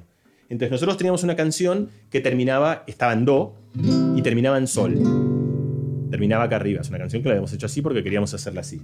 Y entonces dijimos, terminás colgado del Sol. O sea, te, te quedas colgado, te quedas ahí colgado del Sol. Y colgado del Sol es colgado del Sol. Hanged in the Sun. O sea, y entonces hicimos una canción en inglés que era Hanged in the Sun, que era una especie de era una manera de hacer una letra en chiste, como que terminaba. Y entonces empezó como diciendo, bueno, está todo bien, estás tranquilo, estás paseando por este jardín, que es lindo, qué sé yo, la vida está buena, no sé qué, y en un lugar terminás colgado en el sol, es como el lugar que terminás. Fue yendo la letra, y la letra terminó en un lugar que para mí es un lugar muy, muy central, como que me di cuenta sin saberlo y sin buscarlo, esto es lo que yo quiero. Una vez yo lo escuché a Darío Strange eh, hablar de algo que me, llamó muchísimo la atención. Él decía eh, y me quedó, como estas cosas que te quedan grabadas, eh, él hablaba de la muerte, que es un tema, no es un tema jocoso, ni... Y él decía como que uno imagina la muerte como un lugar triste, indefectible, que es indefectiblemente triste, pero que hay otra manera de pensarlo. Y, a lo mejor otra manera de sentirlo y otra manera de experimentarlo. O sea, como era, era como una pregunta, una pregunta muy provocativa, parecía como muy rara. De hecho, él lo contaba en un lugar en el cual como que parecía no cuajar esa idea, porque parecía muy controversial. Que era que es decir, las cosas terminan. Y de hecho, justamente una ópera termina con el platillo y con todo el mundo aplaudiendo y es un momento de éxtasis. Y le decía, a lo mejor la muerte es así. Después de eso la obra termina y te da pena porque terminó, pero eso no quita que ese último acto sea el acto grandioso en el cual todo el mundo aplaude y grita. Y... Entonces, él decía, ¿qué tal si la muerte la, la, la, la experimentamos así? Como el último acto de lo más grande que nosotros podemos concebir, que es la vida, es decir, es como todo, es como el... Y a mí me gustó mucho esa idea. Es una idea, por supuesto, si una persona que yo quiero se muere, no lo puedo experimentar así, siento tristeza, pero eso no quiere decir que yo no pueda tratar de, de, pensarlo así, de en algún lugar, y eso se junta con una, algo que a mí me gusta mucho y que yo conocía antes esta idea de Darío y que yo lo terminé uniendo, del, obituario, eh, no el obituario, como la ceremonia funeraria que le hacen a John Cleese, el de los Monty Python, cuando, no sé si fue John Cleese el que se murió, sí, fue John Cleese el que se murió, creo, y otro Monty Python le hace el, como el acto fúnebre. Imagínate lo que es, o sea, a los dos minutos está todo el salón cagándose de risa, se acaba de morir el amigo. Entonces hay una idea como muy linda que la gente que hace ciencia de la risa piensa que es como que la risa justamente es algo que vos compartís para superar momentos difíciles en conjunto, es una cosa sincronizada y es como muchas veces la muerte uno que hace, hace ceremonias, baila, llora, se ríe, que son maneras de decir, bueno, festejemos algo que es difícil de llevar. Bueno, nada, solo para decir que esa para mí me parece una idea muy central y que esta canción que empieza como colgado del sol, porque termina en la dominante, en la, nota sol, y que entonces termina como nada, terminás colgado, vas a ser polvo de estrella, o sea, seremos todos polvo de estrella. Y la letra va a un lugar en el cual yo terminé hablando de algo que si yo me hubiese propuesto hablar de eso en una canción, hubiese sido horrible, no lo hubiese podido hacer, no me parece que es algo que es una canción. Y esta que es una canción fresca que cantan los que es Hang in the Sun, That's how you'll be, and it's not. Y así es una canción como... Y esto me pasó con casi todas las letras. Empezaron... Y es una idea como que los dos somos físicos y tenemos como esta idea de atractores, ¿no? como de que hay lugares a los cuales uno converge. Entonces uno le parece que salga a cualquier lado, pero todos los caminos conducen a Roma. Roma es un atractor. Entonces, a mí me pasó eso con las letras. Yo empecé haciendo letras como que estaban en... como no quise tocar los romas, mis romas temáticas, empecé con letras en cualquier lugar del paisaje de, composiciones escritas, pero todas terminaron en alguna Roma para mí, en algún lugar que era algo que yo realmente quería decir. Y eso me sorprendió, porque no, te aseguro que no lo busqué en ningún lado. O sea, eh, y de hecho, creo que en la mayoría de los casos ni siquiera es tangible. O sea, en este caso te lo dije, pero ninguna de estas son cosas. Y ese fue el equilibrio también para mí de terminar de hablar de algo de lo que quería hablar, que lo van a entender los que, los que, los que lo tienen que entender, y los otros, ojalá sea una letra que también funcione, porque es una letra que a mí me gusta y que es linda y que en algún lugar parece que eh, ese fue mi manera también de mi acento, mi idiosincrasia y mi lugar de cómo encontrar ese equilibrio de poder escribir eh, para un tímido compulsivo. Está genial. hay varios escritores que acá en Aprender de Grandes me dijeron que ellos terminan de darse cuenta sobre qué escribieron tiempo después de haberlo escrito leyéndolo. O sea que no es un, no es un. No es la Roma que estaban buscando, sino la Roma que encontraron de alguna manera. A veces, también, efectivamente. También el. sí. Eh, eh, eso no sé si me pasó a mí. Eh, lo tendría que pensar. Pero entiendo la idea y, en algún lugar. De hecho, esta historia, algo parecido hay, porque esto que yo te cuento de Darío, de la historia de la muerte, no es, yo te conté fue algo fue importante, no es algo que yo piense todos los días. O sea, por ahí no lo pensé nunca más durante un año, pero cuando yo escribí esa canción, volví a una idea que tenía guardada, a eso me refiero. Es decir, no es que, quizá no son las romas en el sentido de las tres cosas que son las más archipresentes en mi pensamiento cotidiano, pero sí son cosas que yo creo que tomaron significado, y tomaron significado en un lugar que para mí expresivamente eh, era meaningful, era algo de lo cual yo realmente quería eh, hablar y contar. Había un tercer tema que nos había quedado sí, pendiente. El tercero, eh, justo porque es un tema de una coyuntura, algo que estoy pensando ahora, que es la curiosidad. La curiosidad para mí es algo como que no está suficientemente. Es como. El monopolio de la innovación lo tomó la creatividad. Hay 270.000 libros de creatividad, y, pero en una, la curiosidad es como algo muy fundamental y que no tiene suficiente atención, creo yo. Entonces, como un tema en el que, por distintas razones, también ahora es como estoy pensando, y la curiosidad, hay una poeta que se llama Dorothy Parker, creo, que dice, eh, creo que lo tengo escrito acá. Así lo leo, exacto, justo lo tengo en este cuaderno, si tengo este cuaderno te voy a leer. Exacto, lo, voy a, es una cita, entonces me voy a tomar, es una cita cortísima. Eh, bueno, sí, bueno, la podía haber recordado porque dice, la, cura del aburrimiento es la curiosidad, no hay cura para la curiosidad. la curiosidad cura el aburrimiento y la curiosidad no tiene cura. Y entonces, ¿por qué me parece una idea interesante y relevante a mí que tiene que ver con todo esto? Primero, el aburrimiento es un, sentimiento negativo, como el hambre, como la sed, como la frustración. Y yo que pienso que esas cosas no están porque sí, o sea, no es que nos tocaron una cantidad de emociones que tienen alguna razón de ser y que uno puede encontrarle cierta lógica, no siempre perfecta, no siempre eh, idónea, pero, pero en, la historia evolutiva, en la historia de otros animales, este, ¿por qué tenemos eso? Es decir, ¿por qué nos aburrimos? ¿Cuál es la...? Entonces, en general uno piensa, tenemos hambre porque si no comemos nos moriríamos.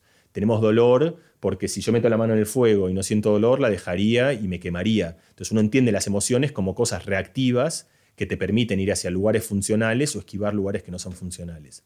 ¿Cuál es ese lugar funcional del que el aburrimiento te crea un malestar y que te lleva? Es la, justamente lo que Dorothy Parker dice, la curiosidad. Es decir, el sentir aburrimiento te invita de alguna manera a explorarte, a mover. Y entonces funciona una idea interesante, y por supuesto la curiosidad, la curiosidad es, estas cosas son tan, como tan propias que ni siquiera sabemos bien qué son.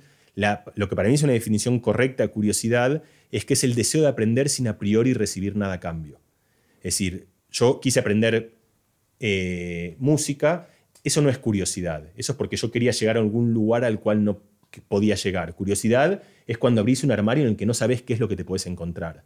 Es ese deseo de aprender algo que ni siquiera sabes cuáles son las consecuencias de ese aprendizaje. Es como una especie de, incerteza aún mayor. Y la razón de eso en algún lugar es que, es que uno tiene una idea de que en, algún momento eso va a volver, que esa exploración es como un poco la ciencia básica a nivel del Estado. Decís, bueno, investigar esto lo hago, no, no sé qué me va a dar hoy, pero creo que si yo hago esto, en el acumulado de toda esa propensión en muchos años y en mucha gente, me va a dar cosas que van a valer la pena en el largo plazo. Y quizá por eso, en última instancia, somos curiosos, que es lo que a mí me interesa.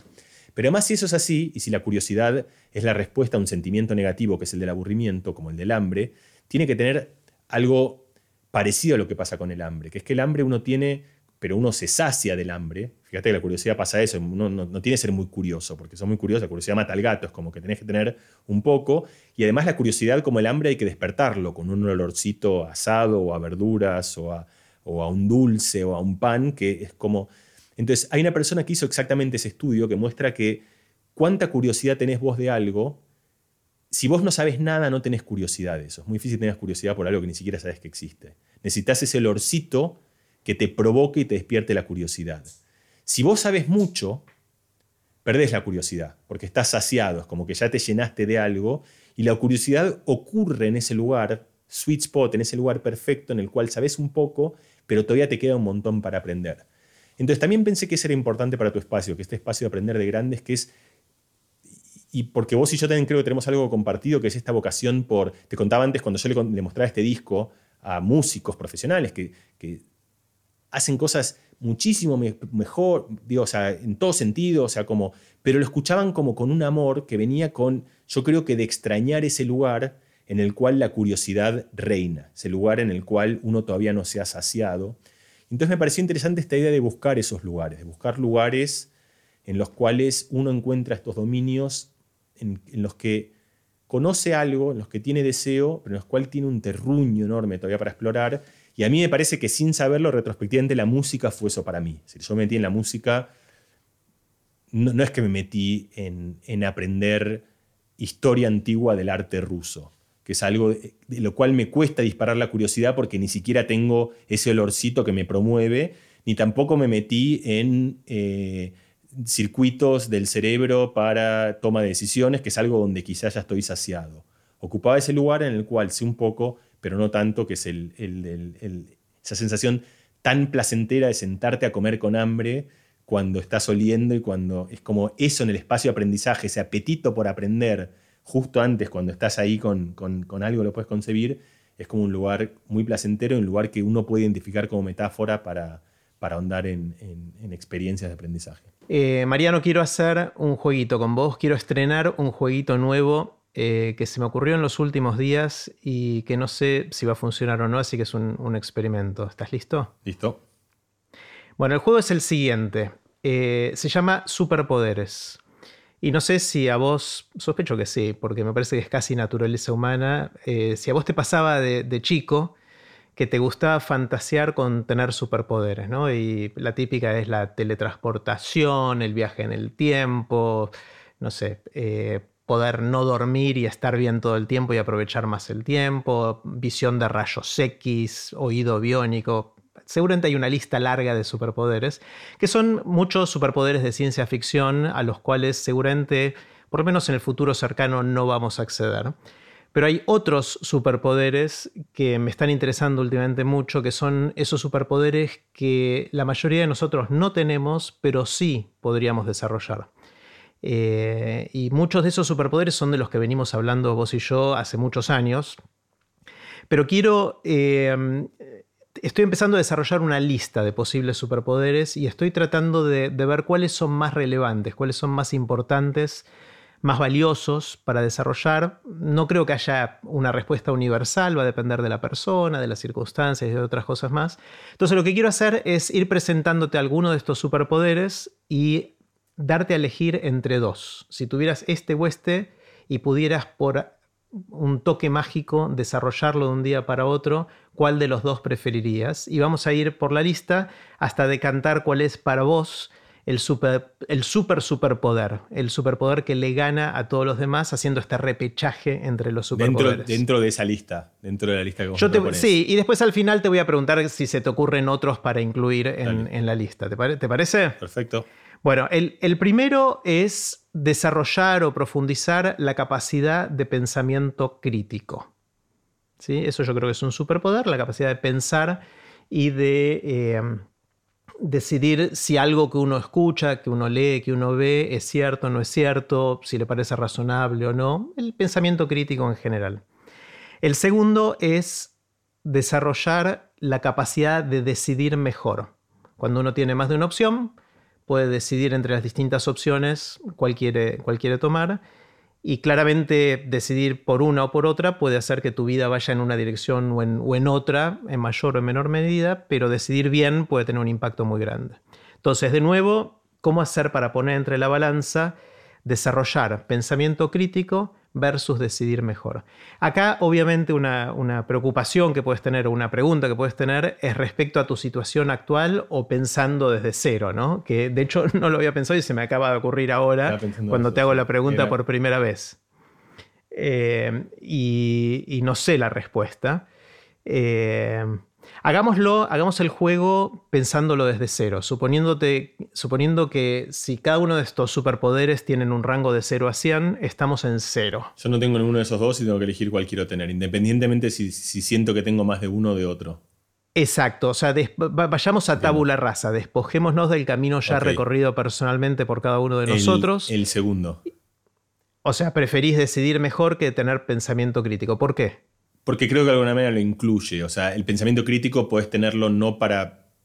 Lo puedes tener también para reflexiones personales, pero creo que en última instancia el pensamiento crítico lo querés tener para poder decidir bien en situaciones difíciles. Y creo que si tenés el poder de decidir bien, es, es en gran medida inclusive el otro, lo abarca. Buenísimo. Entonces, por ahora, por, ahora decidir mejor es tu súper, súper poder, pero vamos a seguir compitiendo con otros. Decidir bien, no decidir mejor. Mejor que nada, o sea, decidir, tomar buenas decisiones. decidir bien. Decidir bien. Ahora, comparemos decidir bien con eh, resolver problemas. La vida nos enfrenta con problemas, tenemos que resolverlos. Pasa que sospecho que yo voy a decir siempre el mismo argumento. Creo que resolver problemas. O sea, si yo creo que una buena decisión Incluye haber resuelto haber resuelto, podés saber o no cómo lo, lo, resolviste, pero si tenés un problema, es decir, si yo tengo...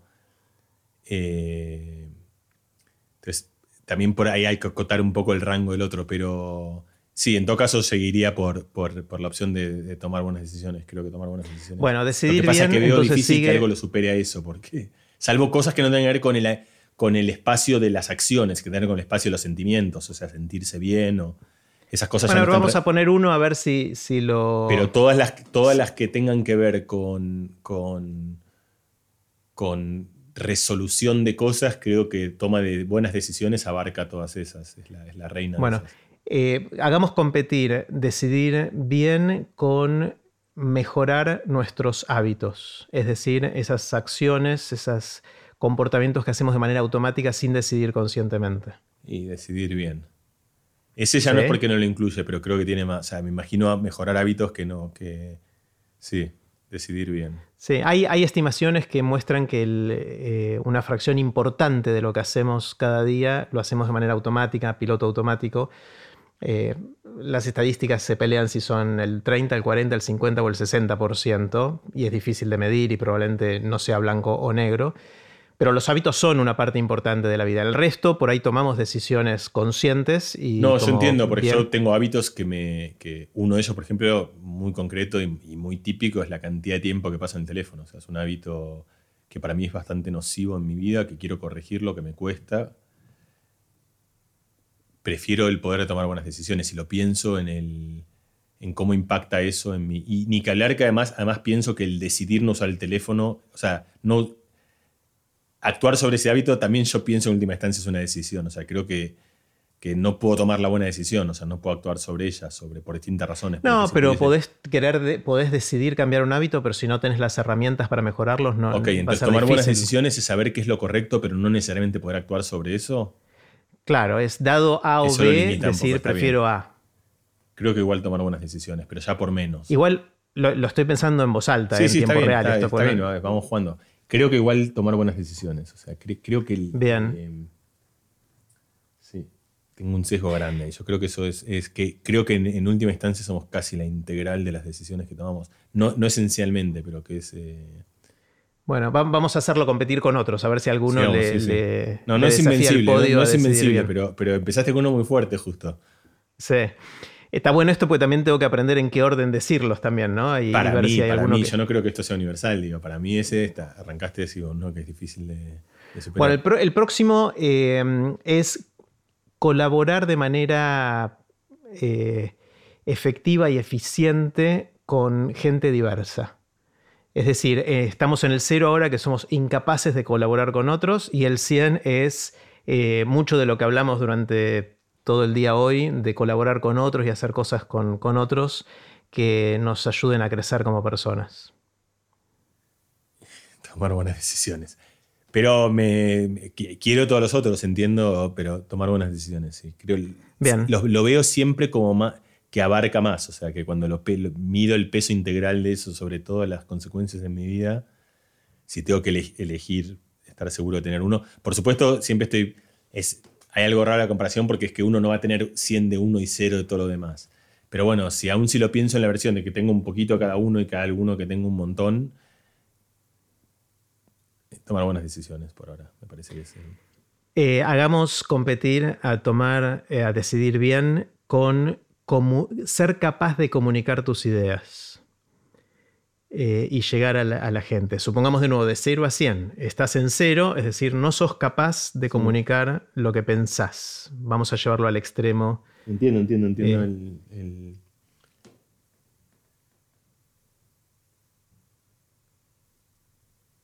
Hay que hacer algo también un poco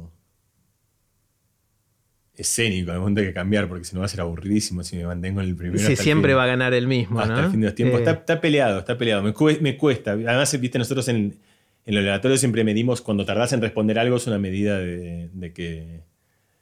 Lo estás pensando. De que la pelea, sea cual sea la respuesta, es, es una pelea más equitativa. Bueno, pongámoslo, pongamos peleado esos dos y los hacemos competir a los dos con el siguiente a ver si ayuda a desempatar. O sea, por ahora tenemos un, empate técnico entre decidir bien y ser capaz de comunicar lo que uno piensa. Eh, el siguiente es la empatía. Es la capacidad de ponerte en el lugar del otro, de sentir lo que el otro siente, teoría de la mente llevado a sentir cosas por otros y que eso impacte en la manera en que decidís, impacte en la manera en que comunicas. Pasa que le está justo preguntando Jerry te elegiste un mal candidato para empezar esto. La empatía tiene, es decir, la empatía es un sentir por el otro, pero es un sentir muy selectivo. O sea, nadie siente empatía por todo el mundo. La gente siente empatía por un conjunto de gente cercana. Que es exactamente cercana varía. Y eso hace que la empatía, si bien es un sentimiento muy noble y también es un sentimiento injusto, porque eso hace que, digamos, yo siento, todos sentimos mucha empatía por nuestros hijos, por nuestros, después vamos sintiendo empatía por otros, pero menos y menos y menos. Entonces, la empatía no es ecuánime, no es, de hecho, en Estados Unidos los jueces hacen tratamientos de desempatía para, para no simpatizar más con unos por raza o por género o por belleza o por tener cara de algo otra cosa. Entonces, eh, depende un poco que entendamos la empatía. Si la pregunta es el sentir eh, tener una sensibilidad a los sentires ajenos, yo te voy a hacer que esa gane a los otros. Eh, y si definimos empatía aún así por eso, o sea, como empatía como el tener la sensibilidad de poder no ser ajeno a las circunstancias de los demás eh, y conectarse con los demás y poder vivir las vivencias de los otros y poder... voy con ese. Le gana Le decidir bien. Dos, sí. Wow. hace un rato pensaste que nadie, nadie le iba a ganar. No, y ahora no.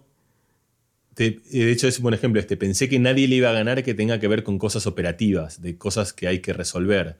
Esto ya no es algo que resolver, estás comparando con un sentir. Entonces, este, que son como más peras con manzanas. Lo otro estaba comparando distintos poderes que todos tenían que ver con actuar bien. Ahora me estás cambiando a actuar con un sentir y con un. Entonces, eh, ya son dominios distintos. En ese dominio me parecía que tomar buenas decisiones los abarcaba a todos los demás. Está bueno. Eh, bueno, entonces por ahora eh, vamos a hacer competir ahora a, desarrollar la empatía con un par más. El próximo es aprender a aprender. Es decir, estás en cero en el cual sos incapaz de aprender nada nuevo para llevarlo a un extremo y en 100 vas a poder aprender no solo a hacer música, sino un montón de cosas. Ese, ese, claramente le gana a todos, porque es el poder infinito por ahora. pero, pero está diciendo eso ya de varios. no, el otro te dije que el otro abarcaba más en, el espacio de decisiones, pero acá puedo aprender a todos los demás. Puedo aprender a tener empatía, puedo aprender a tomar algunas decisiones, puedo aprender a, a, cooperar en grupo, puedo aprender, o sea, si tengo la capacidad de aprender a aprender, tengo todos esos poderes. Tendría que además tener alguna sensibilidad que me dé, me promueva a usar esos, esa capacidad de aprendizaje a cosas que valgan la pena. O que es la empatía. O sea, quizás combinar el aprender a aprender con el desarrollo de la empatía. Yo creo que esas dos van bien juntas. Sí, sí. Y, el último que tengo en la lista, esta inicial preliminar, es la capacidad de diferir la gratificación. Eh, esta vieja discusión sobre eh, la pulseada que vivimos todos los días entre nuestro yo del presente y el yo del futuro, y la capacidad de a veces invertir haciendo algo que no es lo que más disfrutamos en este momento porque creemos que eso va a construir un mejor yo del futuro, un yo que esté mejor en el futuro. ¿Cómo lo pondrías a esto? Bueno, creo que también está un poco abarcado en aprender a aprender, que eso es algo que se aprende, entonces, eh, es decir, de todas las que me diste, si elijo una sería aprender a aprender, a riesgo de que eso esté completamente desafinado respecto a lo que elijo aprender en retrospectivas. Dos, aprender a aprender con, con, el tener un sentido de empatía. Me parece que esa combinación es la, esas dos es la, combinación más potente. El, otro día escribí en algún lado que para mí también aprender a aprender probablemente es el súper, súper poder. Eh, que, le gana mucho de los otros, porque se parece a, cuando uno soplaba las velitas o sopla las velitas y tiene que pedir tres deseos, o, juega a que te encontrás la lámpara de Aladino y tres deseos. Claro, el último deseo siempre es quiero tener infinitos deseos o quiero los próximos tres o lo que fuere. Y de alguna manera aprender a aprender es el, tercer deseo del cumpleaños. ¿no? Ahí Viste, ya que lo traes en esta metáfora de poderes, o sea, está la, archicitada metáfora de, de, Spider-Man con que con gran poder, gran poder confiere gran responsabilidad. A eso me refería yo con aprender a aprender. O sea, aprender a aprender te da un poder bestial, porque puedes aprender cualquier cosa. En algún lugar le falta como una ética a eso. Eh, de hecho, yo creo que es muy, eso es exactamente el problema de la inteligencia artificial. Eh, vos y yo tuvimos una charla que fue muy buena sobre eso, de alguien que no me acuerdo su nombre, eh, en TED. Eh, después lo recordamos y, lo notamos, pero el, digamos, y es el problema de Asimov y el problema de, digamos, vamos a llegar a un momento en que las máquinas van a aprender cualquier cosa. La pregunta es qué van a hacer con esa bestial capacidad de aprendizaje. O sea, eso es lo que le está faltando ese poder. Y el ejemplo que daba esta persona en la charla que te cuento es, para un ejemplo muy simple, es vos una máquina que lo que te enseña es a traer café. Eh, y aprende eso perfecto, pero como tiene ese objetivo, eh, si en el medio te atropella, no pasa nada, se atropella. Entonces le tenés que empezar a enseñar, tiene que aprender, aprender esos valores. Y cuando empezás a aprender esos valores, hay un punto donde, donde los valores, hay una, cierta axiomática en los valores, que es más importante. Y hay como un montón de conflictos, por ejemplo. Pues decir, el valor tiene que ser que tenés que siempre salvar a alguien, pero en momento tenés que el ejemplo de que puedes salvar a tres, a uno, entonces, digamos, eh, lo que decir es que tu metáfora, que parece un poco juguetona, tiene una pertinencia actual en ese lugar, digamos. O sea, tenemos, tenemos software que decide bien, tenemos software que resuelve problemas bien, tenemos software que trabaja bien. Es decir, pensate lo que me dijiste en el espacio de software. Ahora tenemos software que aprende a aprender. Es decir, AlphaGo aprende a jugar ajedrez porque tiene algo que le permite aprender a aprender algo nuevo. Genial, con eso va a ser totipotente. ¿Qué le falta? Como una ética en última instancia, que es el otro poder que vos traías en el lugar de la empatía, como para, para, que toda esa capacidad de aprendizaje sea armónica. Está genial. Entonces, resumiendo esto, es aprender a aprender eh, con empatía, eh, con ética, con una moral alrededor de eso. De alguna manera eso resume el super superpoder, ¿no? Yo creo que sí. ¿Hay algo más que nos quede afuera? ¿Algún otro poder? Yo, creo que lo que tienes afuera son que no está en nada de todo esto, que es cómo experimentás vos todo eso. Porque vos puedes ser todo eso, pero ser miserable, o puedes ser todo eso y ser feliz. o sea, es la capacidad de disfrute. Lo que, en general, el sentir. O sea, yo te, por ejemplo, no, no había ningún poder. Un poder sería no sufrir, a lo mejor. No sufrir, por ejemplo, no sufrir por cosas que no valen la pena. Eh, no enojarse demasiado, eh, tener una, eh, no sé, en fin, cualquier expresión de emociones que vos encuentres y que sea deseable. O sea, no hay, no, vos no, no agregaste nada respecto de la experiencia subjetiva que uno tiene en el transcurso de hacer lo que hace. lo que Licha me decía, en el momento de la música la haces también para pasarla bien, o sea, puedes aprender, dedicarte, trabajar, que yo, pero en el momento está también para, para disfrutarla. Entonces, eh, la capacidad de gozar, si querés. Eh, me parece que eso está como, como en el lugar. Yo tengo un micropoder, pero que para mí es muy importante, creo que vos lo tenés. O sea, tengo uno que me gustaría tener porque no lo tengo y que es mucho menos pertinente que todos estos, pero como todo, el que no tiene alguno, lo, que es, la, es muy mundano, es la capacidad de dormirme cuando quiera. O sea, de decidir quiero dormirme y dormirme. O sea, yo cuando quiero dormirme empieza un proceso de dos horas y media eh, y por ejemplo, creo que vos y mi hermano también es gente, y mucha gente, está llena de gente que dice, estoy cansado, duermo un rato. y a mí eso me da Esto lo conversamos ya, yo, tengo ese superpoder. Sí, sé por eso, sé que lo, lo hablamos una vez. Y a mí me encantaría tener ese poder. Es como, y es un poder, digamos, no súper común, pero tampoco tan raro. Hay gente que lo tiene, gente que no lo tiene, y no queda claro porque alguna gente lo tiene, qué hace. Yo, yo creo que en parte es desarrollable, yendo a esa cosa que hablamos hace un rato de de lo totalmente fijo y que no se puede hacer y lo totalmente flexible. Esto está en algún lugar en el medio, debe haber algo que traemos medio de fábrica y que es difícil de, cambiar, pero hay, hay, técnicas que algunas ya conversamos que, pueden ayudar. ¿no? Bueno, después, después las buscamos, porque yo soy un, fracaso absoluto y hay mucho, ¿no? Como insomnio crónico. Eh, que de hecho, hay una farmacología para resolver ese problema, justamente. O sea, como ahí está Genton. Eh, ese es un micropoder. Pero como categoría me parece que, de la lista que tenías faltaban los de la experiencia personal, objetiva. Eh, que en última instancia es, lo que hay. Es, eh, lo único que hay. Bueno, en, la reconstrucción finalmente es eso, es como decía. Hay una cita muy linda también de eso, que decía. Eh, no, la mente tiene sus lugares propios, o sea, es el lugar propio y a veces se inventa lo que no hay, a veces no ve lo que hace. Como entonces también porque en el, ámbito de la inteligencia artificial puedes pensar eso, digamos. O sea, puedes tener algo que aprenda bestialmente, que haga bien, qué sé yo, pero no tiene ninguna experiencia, eso es importante o no. Entonces, toda la parte del, registro consciente de la experiencia creo que entra dentro de los capítulos. De otro capítulo y la moral, esas dos cosas. Me, gustó esta idea de, hacer el paralelo con la inteligencia artificial. Como que me, agregó otra lente para mirar esta, esta lista. Eh, ¿Qué tiene y qué no tiene la inteligencia artificial? Está buenísimo. Está genial. Bueno, y después obviamente una vez que uno prioriza todos estos superpoderes y decide cuál, con cuáles se queda, eh, tiene que ver cómo hacer para desarrollarlo, pero eso da para otras conversaciones que, podemos dejar para, otro momento.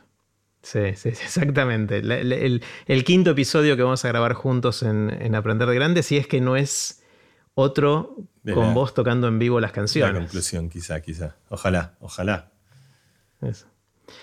Bueno, Mariano, espectacular, me encantó. Hablamos un buen rato. No sé si pasamos el récord de las casi tres horas de otro episodio, pero está cerca. Bueno, era, previsible.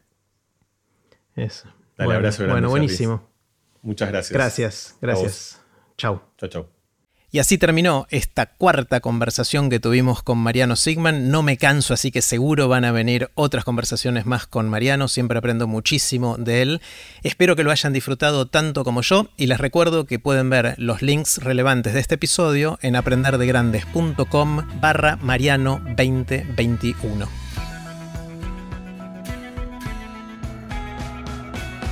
Recuerden que pueden suscribirse para no perderse ningún episodio de Aprender de Grandes en aprenderdegrandes.com. Los espero en el próximo episodio de Aprender de Grandes, cuando les cuente lo que aprendo en mis intentos por seguir aprendiendo durante toda la vida y en las conversaciones que tengo con gente que admiro. Chao.